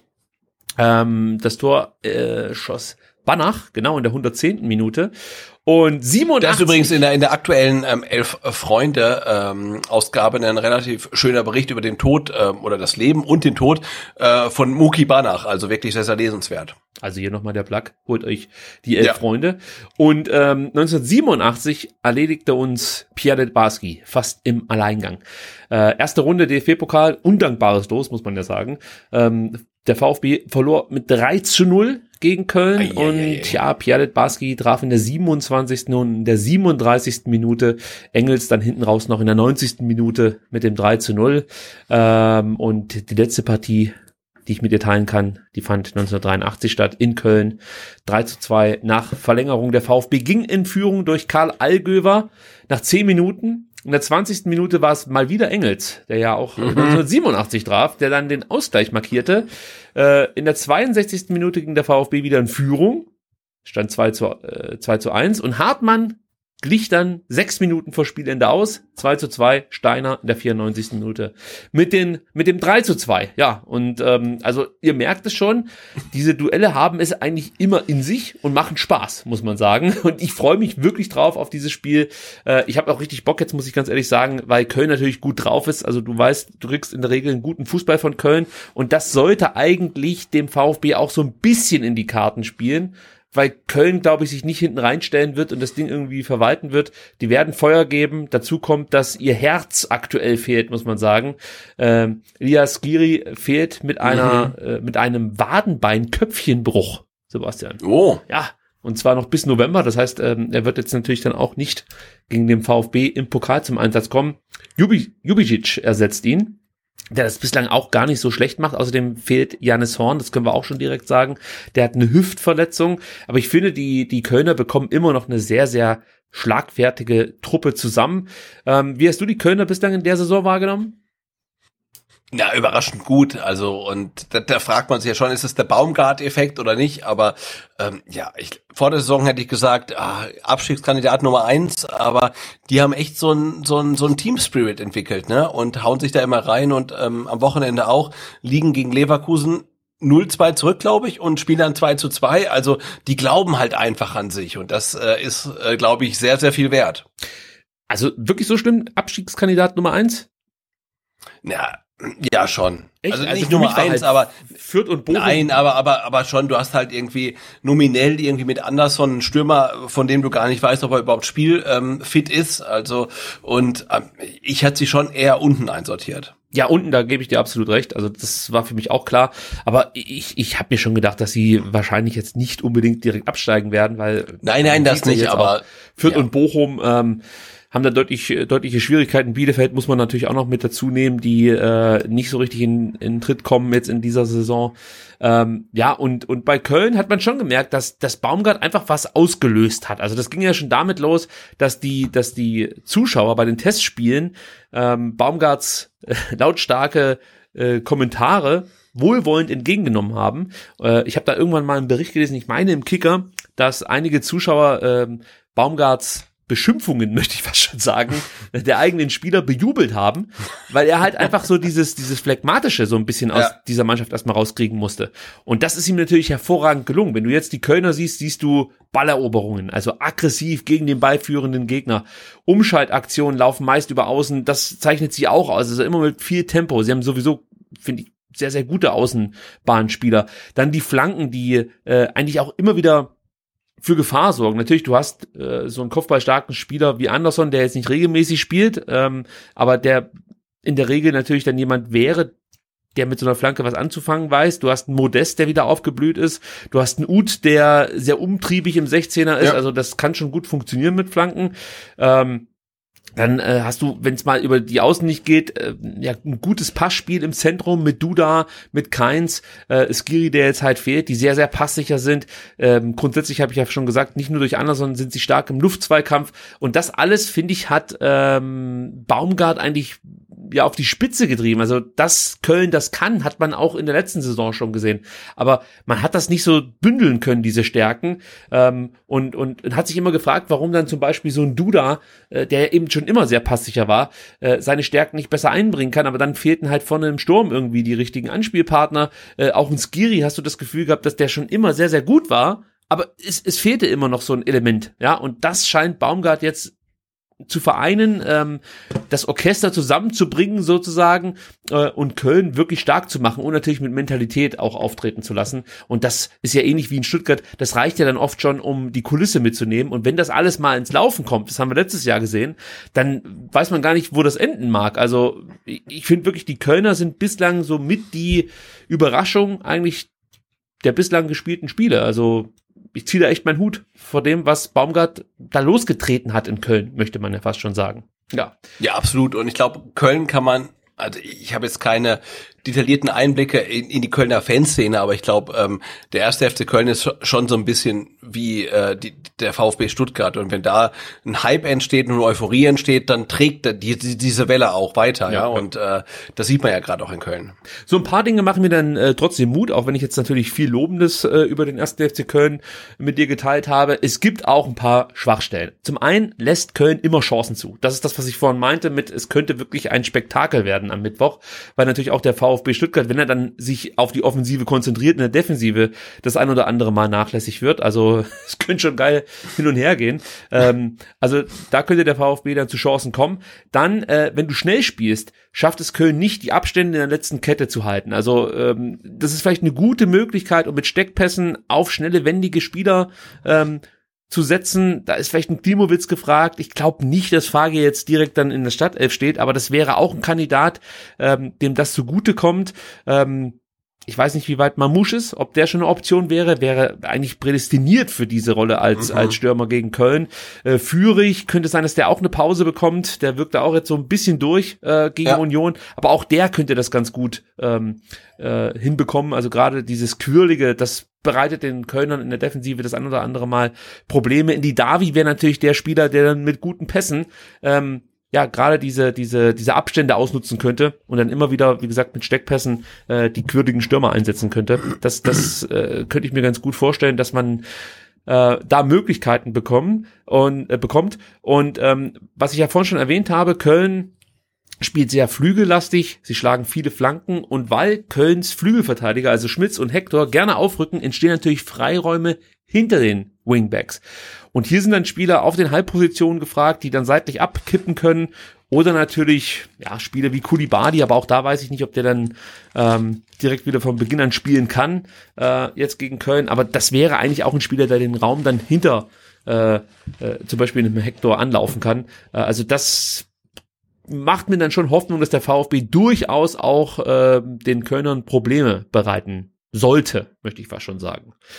Ich bin natürlich auch gespannt, wie Baumgart jetzt seine Kölner dann ins Rennen schickt. Äh, auch die haben zuletzt ein krasses Programm hinter sich. Also ähm, einige Spieler fallen verletzt aus. Auch viele Spiele, die absolviert werden müssen, ähm, kurze Abstände zwischen den Spielen. Das heißt, es könnte sein, dass man äh, vielleicht mal einen Kingsley Schindler von Beginn an sieht, vielleicht auch einen Sebastian Andersson, aber ich gehe fest davon aus, dass zum Beispiel ein Anthony Modest wieder von Beginn an spielen wird. Ähm, Hector, auf den kannst du auch zählen. Äh, Sichos hinten wird von Beginn an spielen, Schmidt sowieso ähm, Duda, also mit denen kannst du alle rechnen. Äh, Özcan, denke ich, wird auch spielen, ist auch ein sehr, sehr guter äh, Zentrumspieler. Ähm, die haben da schon was in die Waagschale zu werfen, muss ich sagen. Also ich bin wirklich gespannt, was uns dann da am kommenden Mittwoch erwartet. Was noch fehlt, sind natürlich die Players to Watch. Die gehen wir relativ zackig durch, äh, weil natürlich die, die kurze Vorbereitungsphase für diesen, für diese Podcast-Ausgabe es mir nicht zugelassen hat, noch viele Spiele vom ersten FC Köln nachzuschauen. Ähm, aber sie haben wirklich richtig interessante Spieler. Zum einen Jan Thielmann, 19 Jahre alt, rechts außen, kann auch über links kommen, aber ist eigentlich ein Rechtsaußen, kommt aus der eigenen Jugend beim ersten FC Köln, hat äh, bislang fünf Bundesligaspiele in dieser Saison absolviert. Viermal stand er auch in der Startelf. Eine Vorlage hat er vorzuweisen, ist ein sehr schneller, dynamischer und technisch starker Spieler, hat dazu noch einen guten Schuss, flankt oft, aber leider zu ungefährlich, muss man sagen. Also leider aus Kölner Sicht. Ähm, und äh, ihm fehlt vielleicht noch etwas die Körperlichkeit. Also das merkst du gerade in diesen Tackling-Situationen. Da lässt er sich dann vielleicht vergleichbar mit Matteo Klimowitz gerne mal abkochen, aber mhm. ein sehr spannender Spieler. Ähm, ich schau mal, ob der jetzt gegen Leverkusen gespielt hat. Nee, da wurde er eingewechselt. Ähm, ja, also ist für mich aber eigentlich ein Startelf-Kandidat für jetzt äh, am Mittwoch. Dann Dejan Jubi, Jubicic, ich hoffe, ich spreche den Namen richtig aus, das ist immer ein bisschen schwierig bei äh, kroatischen Nachnamen. Ähm, aber ich denke schon. 24 Jahre alt, zentraler Mittelfeldspieler, der kam im Sommer ablösefrei von Rapid Wien, ist ein sehr polyvalenter Mittelfeldspieler, kann alle zentrale Positionen spielen, also Zehner, äh, Achter, Sechser, äh, kann auch im rechten Mittelfeld spielen, kann sogar als Rechtsaußen auflaufen, brauchst du aber eigentlich nicht, weil du da andere Optionen hast. Sehr gute Dribblings, äh, starker Schuss, gut gegen den Ball, also mit ihm rechne ich eigentlich auf der Skiri-Position, ähnlich wie er das auch in Leverkusen gespielt hat. Äh, dann haben wir noch Benno Schmitz, der ist nicht mehr ganz so jung, 26 Jahre alt, aber ähnlich wie bei Union spielen jetzt nicht so viel extrem junge Spieler in der Stadt 11 beim ersten FC Köln. Ähm, ja, ich sagte schon, 26 Jahre alt, Rechtsverteidiger, kam vor drei Jahren aus Leipzig, wurde beim FC Bayern München ausgebildet und Sebastian, sein Berater, ist ein alter Stuttgarter Bekannter. Vigal Kögel. Oh, Tja, okay. Mal an. Den kennst du natürlich und, noch. Natürlich. Und Benno Schmidt ist ja auch der Kölsche Cafu, oder? Ist das so? Ja, hab ich gehört. Äh, äh weiß ich nicht. Wie kommst du darauf? Also, nein, nein, nein, sagt man einfach so, oder was? Nee, das, das ist so, ja. Okay, das habe ich noch gar nicht mitbekommen. Siehst du mal. Ja. Vielleicht sollte ich mir die Spiele wieder mit Kommentar anschauen und nicht einfach lautlos stellen und nebenbei FIFA zocken. Äh, nein, mache ich natürlich nicht. Drei Vorlagen in der Bundesliga hat Benno Schmitz schon geliefert. Das zeigt natürlich, was seine Stärke ist, eben die Flanken. Sehr gutes Aufbauspiel, ist auch technisch äh, gut ausgebildet, sehr sauberes Passspiel. Ähm, starke Tacklings, ist sehr robust, ist also da äh, deutlich weiter, ist auch älter und stabiler, möchte ich mal sagen, als Jan Thielmann. Aber diese rechte Seite hat es schon in sich mit Benno Schmitz und vermeintlich Jan Thielmann, wenn er dann von Beginn an spielt. Ähm, naja, das sind mal meine Spieler, die ich äh, ja interessant finde für jetzt der äh, kommenden DFB-Pokalpartie zwischen dem VfB Stuttgart und dem ersten FC Köln. Dann kommen wir zum Startelf-Tipp und ähm, schauen erstmal auf die Ausfallliste beim VfB. Stand Mittwoch, was wir wissen sozusagen. Mhm. Ähm, also Mo Sanko, Sascha Kalajdzic, Enzo Mio, Silas, Lilian Egloff, ist klar, sind alle raus. Bei Anton, Tommy und Müller, Massimo, weiß ich nicht. Also man hat jetzt nichts Neues gehört, deswegen nee. gehe ich davon aus, die wurden noch nicht, ähm, ich sage jetzt mal, freigetestet. Wobei Anton ja schon mittrainieren konnte, aber einfach noch nicht so weit ist. Erik ja. Tommy konnte auch mittrainieren, ist für mich tatsächlich eine Option, nicht nur für den Kader, sondern auch für die ja. Startelf. Ja, ja, ja, ja. Kommt drauf an, ob der eine oder andere äh, eine Pause braucht. Äh, Flo Müller hat man jetzt auch nichts mehr gehört. Der soll ja angeblich geimpft äh, sein. Das heißt, auch hier würde ich mich jetzt nicht wundern, wenn der demnächst zurückkommt. Sollte aber sowieso keine Option für die Startelf sein, weil wir ja unseren Coppa-Keeper Bredlo haben. So. Ja, ja. Momo Sissé, ja. auch da äh, Mittelfußknochen. Die Problematik besteht weiterhin, beziehungsweise er müsste jetzt eigentlich mit dem Reha-Programm anfangen. Ähm, und korrigiere mich, aber das sollte es dann gewesen sein an, an aktuellen Ausfällen, oder? Äh, Ja. So. Also abgesehen von den Langzeitausfällen wie, wie Isidas und Sascha, aber ja klar. Ja, die habe ich Ja. erwähnt, genau. Ähm, jetzt ist halt die Frage, wie gehst du das an? Also Bretlo im Tor ist soweit klar. Ja. Äh, und wir wissen natürlich jetzt nicht, wie angeschlagen ist zum Beispiel Mafropanos. Kann Anton schon wieder spielen? Also da gibt's jetzt einfach noch keine Neuigkeiten. Aber ich würde jetzt mal sagen, wenn Mafropanos spielen kann, dann würde ich mit der gleichen Dreierkette ähm, loslegen wie gegen Union, oder? Ja, sehe ich genauso, klar. also man kann darüber jetzt nachdenken, ob man mal einen Stenzel reinbringt, aber also wenn der Mafropanos irgendwie laufen kann, dann muss der auch spielen. So einfach ja, ist es. Ja, ja, so, auf der 6, das ist so die erste Position, wo man drüber sp sprechen kann, ob äh, Karasor äh, auch jetzt schon gegen Köln äh, eine Pause bekommt, aber ich gehe davon aus, weil er ja dann am Sonntag gegen Augsburg sowieso rotbedingt gesperrt ist, Genau. ähm, dass er gegen Köln von Beginn an spielen darf, oder? Glaube ich auch, ja. Also dann äh, behalten wir das mal so drin. Karasor als Sechser. Dann haben wir Endo Mangala, die ich auch beide als Gesetz sehe, dann davor. Äh, ja, sehe ich auch so. Okay, dann kommen wir jetzt auf die Außenposition. Auf links hast du ja kaum eine Alternative als Sosa spielen zu lassen. Du könntest jetzt noch über Tommy sprechen, aber der ist in der Rückwärtsbewegung zu schlecht. Den sehe ich dann eher auf rechts mit so Mafropanos im Rücken, wenn Ja. überhaupt, muss man sagen. Deswegen, wahrscheinlich wird Borna Sosa von Beginn an auf den Platz stellen, oder? Auf der linken Seite. Ja, und ich fand auch Sosa ähm, jetzt gegen Union gar nicht so schlecht, als er. Äh, Nicht schlecht fand ich ihn auch nicht. ja, nee, alles gut. Also darf von mir aus gerne wieder starten. Beleg noch, ob äh, irgendwie eine andere Option auf dem linken Flügel in Frage kommt. Nee, sehe ich nicht. Die rechte Seite wird das interessant, weil Ja. Kulibali wirkt, wie gesagt, für mich so ein bisschen überspielt. Den Ja, würde ich ja. jetzt eher mal auf die Bank setzen. Und dann ist halt die Frage, ähm, ich, ich würde jetzt sagen, dann äh, stellst du den Führig auf die rechte Seite, aber auch der wirkt für mich so ein bisschen drüber. also, also auch da würde ich sagen, hm, gib dem noch mal eine Pause. Ja.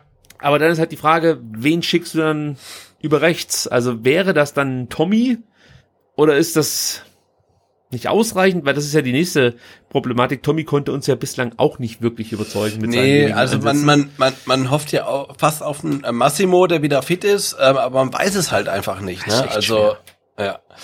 Ähm, Also du darfst jetzt entscheiden. Ähm, wir müssen so oder so äh, gefühlt all in gehen. ja, Wir, wir entscheiden uns dafür, dass Kulibali draußen bleibt. ja. Und dann haben Und wir wir drei sagen, ähm, drei Optionen. Tommy spielt. Wir Tommy. Wir haben Führig, Tommy und ähm, Massimo. Und du sagst, Tommy ist dann dabei. Ja, der war wieder im Training. Bei Massimo wissen wir es nicht. Ähm, also deswegen würde ich sagen, ähm, Tommy. Also, dann nehmen wir Tommy für Kulibali rein. Das muss ich mir natürlich hier direkt notieren. Und haben noch die zwei eher offensiveren äh, Positionen zu bekleiden. Ähm, auch hier wieder die Frage, wie weit ist Mamouche? Ähm, also, auch da tue ich mich ehrlich gesagt ein bisschen schwer. Ich würde mich nicht wundern, wenn die Davi die Möglichkeit bekommt, von Beginn Ja. an zu spielen. Und dann ist halt die Frage, wenn Mamouche nicht spielen kann, spielt dann Führig? Ist vielleicht Fagier wirklich schon eine Option für die Startelf? Ich würde es ich würd's nicht machen, bin ich ganz ehrlich, ich würde ihn eher wieder Ja. einwechseln. Boah, aber vorne finde ich es echt schwer. Also wenn Mamouche Ja. ausfällt, haben wir ein Problem, weil Führig würde ich eigentlich auch draußen lassen. Der, der, der ist, der ist gerade so ein bisschen durch, habe ich das Gefühl. Der braucht eine kleine Pause. Ja. Ähm, dann sagen wir mal so, die Davi kommt für Führig. Jupp, Gehst du geh ich mit? So, und dann hast du halt das Problem, wer spielt im Sturm. Also Al-Gadoui sehe ich da auch nicht. Nee. Dafür waren die letzten Auftritte zu schlecht. Du könntest jetzt sagen, okay, ich bringe Kulibali als Stürmer, der kann das spielen. Ja. Ja. der kann das schon spielen. ja, kann er, aber ja. Aber du hast ja jetzt nur die Option Klimowitz, Kulibali, Fagir. Ich sag Fagir. Gut, dann gehe ich mit, weil ich einfach so verliebt bin gerade in den Dingen. also, der Fagir in der Startelf, das wird Diskussionen geben auf Twitter. Das weiß ich jetzt schon. Aber darauf freuen wir uns natürlich auch ein Stück weit. Gut, dann haben wir die Kölner abgearbeitet und äh, befinden uns hier in, die, in den finalen Zügen, Sebastian. Und ich hätte nicht gedacht, dass wir zwei Stunden zusammenbekommen. Aber darauf läuft's fast hinaus. Äh, und wir kommen noch zu einem Thema, das mich aufhorchen ließ. Denn Thomas Hitzesberger hat den Stuttgarter Nachrichten ein Interview gegeben.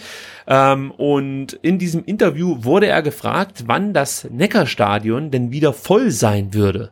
Und Sebastian, du kannst uns mal sagen, was der Herr Hitzesberger geantwortet hat. Und das Tolle war eigentlich gar nicht so sehr der erste Teil der Antwort, sondern das, was hinter dem Komma stand. Okay, also, und der Hitz hat gesagt, ich bin mir sicher, dass wir Schritt für Schritt wieder ein volles Stadion haben werden. So wie es in den Stadien ähm, so wie es in Stadien wie in Dortmund, Köln oder zuletzt in Mönchengladbach war.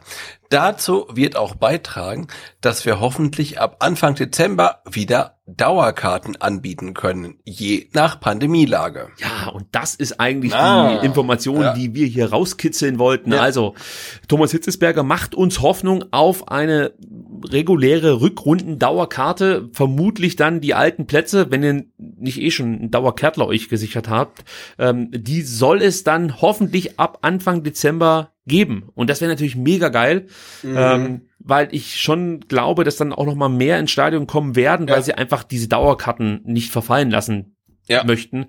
Ähm, ich gehe davon aus, dass es dann wieder so laufen wird wie beim regulären Dauerkartenverkauf sonst, äh, wie sonst, dass man praktisch ähm, das, das Verlängerungsrecht hat, möchte ich mal so sagen. Und dann gibt es, äh, wenn man das verstreichen lässt, die Möglichkeit für Mitglieder äh, Zugriff auf eine Dauerkarte zu bekommen und anschließend dann natürlich, äh, wenn es noch Karten gibt, ähm, könnte es einen freien Verkauf geben und es könnte vielleicht die Möglichkeit sein, an Dauerkartenplätze zu kommen, die man in den letzten Jahren einfach nie bekommen hat, gerade in der Cannstatter Kurve, weil es durchaus vielleicht Leute geben wird, die ähm, sich nicht bislang noch nicht impfen lassen haben. Und ich gehe mal davon aus, dass du die Rückrundendauerkarte auch nur bekommst, wenn du genesen oder vollständig geimpft bist. Oder könntest du dir vorstellen, dass ja, man ja. so eine Sonderregelung findet, dass Nee, ähm, nee, ungeimpfte nicht. Irgendwie, weiß nicht, so, so, so, so ein Nachkaufrecht haben oder dergleichen. Nee. Ich meine, klar, du kannst die Karte kaufen und gehst halt nicht hin oder gibst sie dann ja, klar. Ja. Geimpften, dann hast du den Platz sicher. Aber für alle Ungeimpften wäre das natürlich ein Problem, weil sie würden ja dann, nach meiner Überlegung, ihren eigentlichen Stammplatz verlieren. Sehe ich richtig? ja, sehe ich genauso, ja klar. Also das werden wir beobachten. Also bin gespannt, wie das weitergeht. Ja, äh, Thomas Hitzesberger wurde auch nochmal darauf angesprochen, wie wichtig denn die 2G-Regelung sei. Und Sebastian, ich weiß nicht, geht's bei dir stimmlich noch? Na klar. Okay, dann hau Komm, ich, hau, ich hau alles raus jetzt. Also, und äh, er sagt äh, zunächst, diese Regel ist nicht von uns gemacht. Sie ist vorgegeben vom Land. Wir sind an sie gebunden.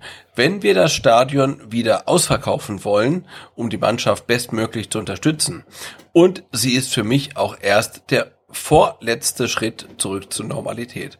Aber dieser Schritt ist enorm wichtig für den VfB, denn mit ihm ist Planungssicherheit über einen längeren Zeitraum verbunden.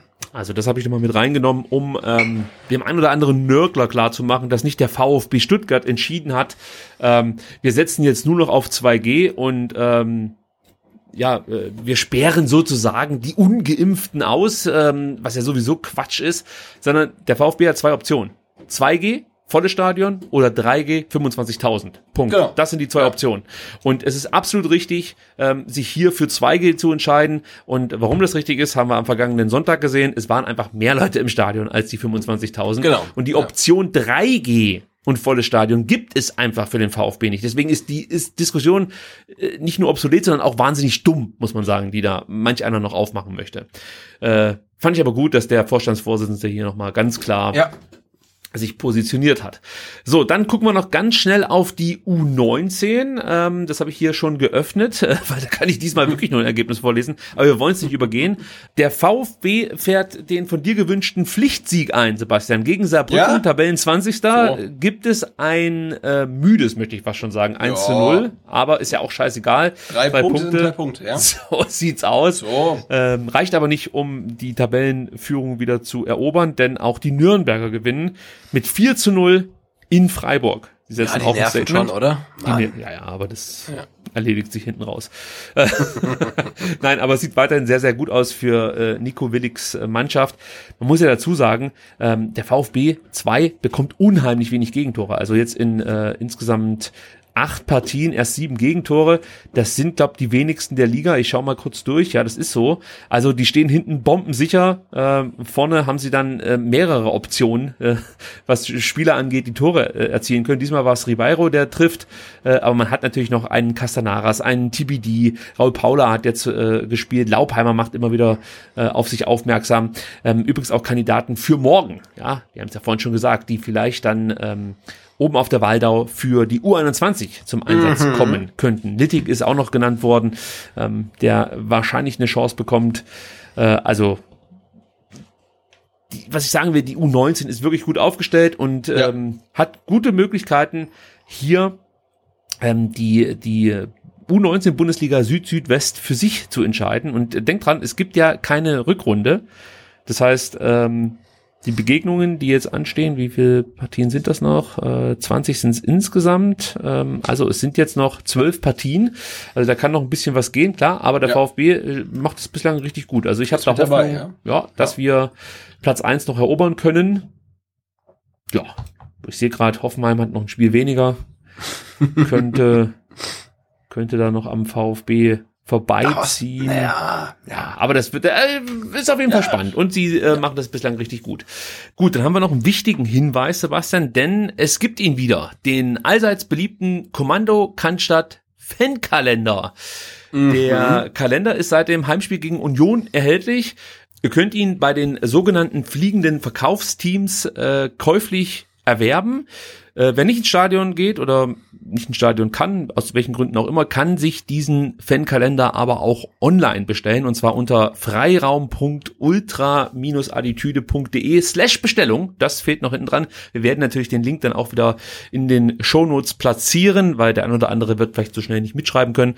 Also dann geht einfach auf vfbstr.de und schaut unter Shownotes, dann findet ihr den Direktlink oder ihr ähm, macht euch auf den Weg zur Osiander Buchhandlung nach Stuttgart-Bad Äh, nach Stuttgart-Mitte, Heilbronn, Göppingen oder Reutlingen. Auch da könnt ihr den Kalender für 10 Euro erwerben. Ich weiß gar nicht, kann man ihn auch online ähm, über Osiander erwerben? Weißt du das?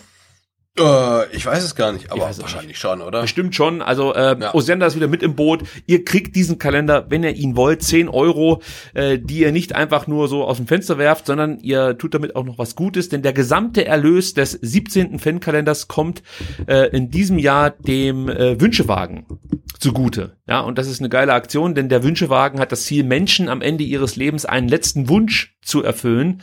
Und ähm, ja, also geiler kann man es nicht machen. Props gehen raus ans Kommando Cannstatt. Der Kalender ist sowieso cool. Wird natürlich diesmal mit Bildern aus der Vergangenheit, äh, ist ja nicht immer so, aber ich meine, äh, nicht aus der, Ja, aus der letzten Saison auskommen, sondern ja, ich denk mal, die schönsten Choreos oder so werden dann abgedruckt sein. Ich habe mir noch keinen Kalender zulegen können. Ich werde es am Mittwoch tun, denn da bin ich ja auf der richtigen Seite des Stadions. Ah, okay. Also da werde ich dann zuschlagen mit dem Fankalender vom fliegenden Verkaufsteam äh, sichern. Ähm, gut, äh, abschließend, Sebastian, haben wir natürlich noch was ganz Wichtiges zu tun. Und zwar haben wir auf Twitter dazu aufgerufen, ähm, uns zu unterstützen äh, bei der Benennung dieser Folge.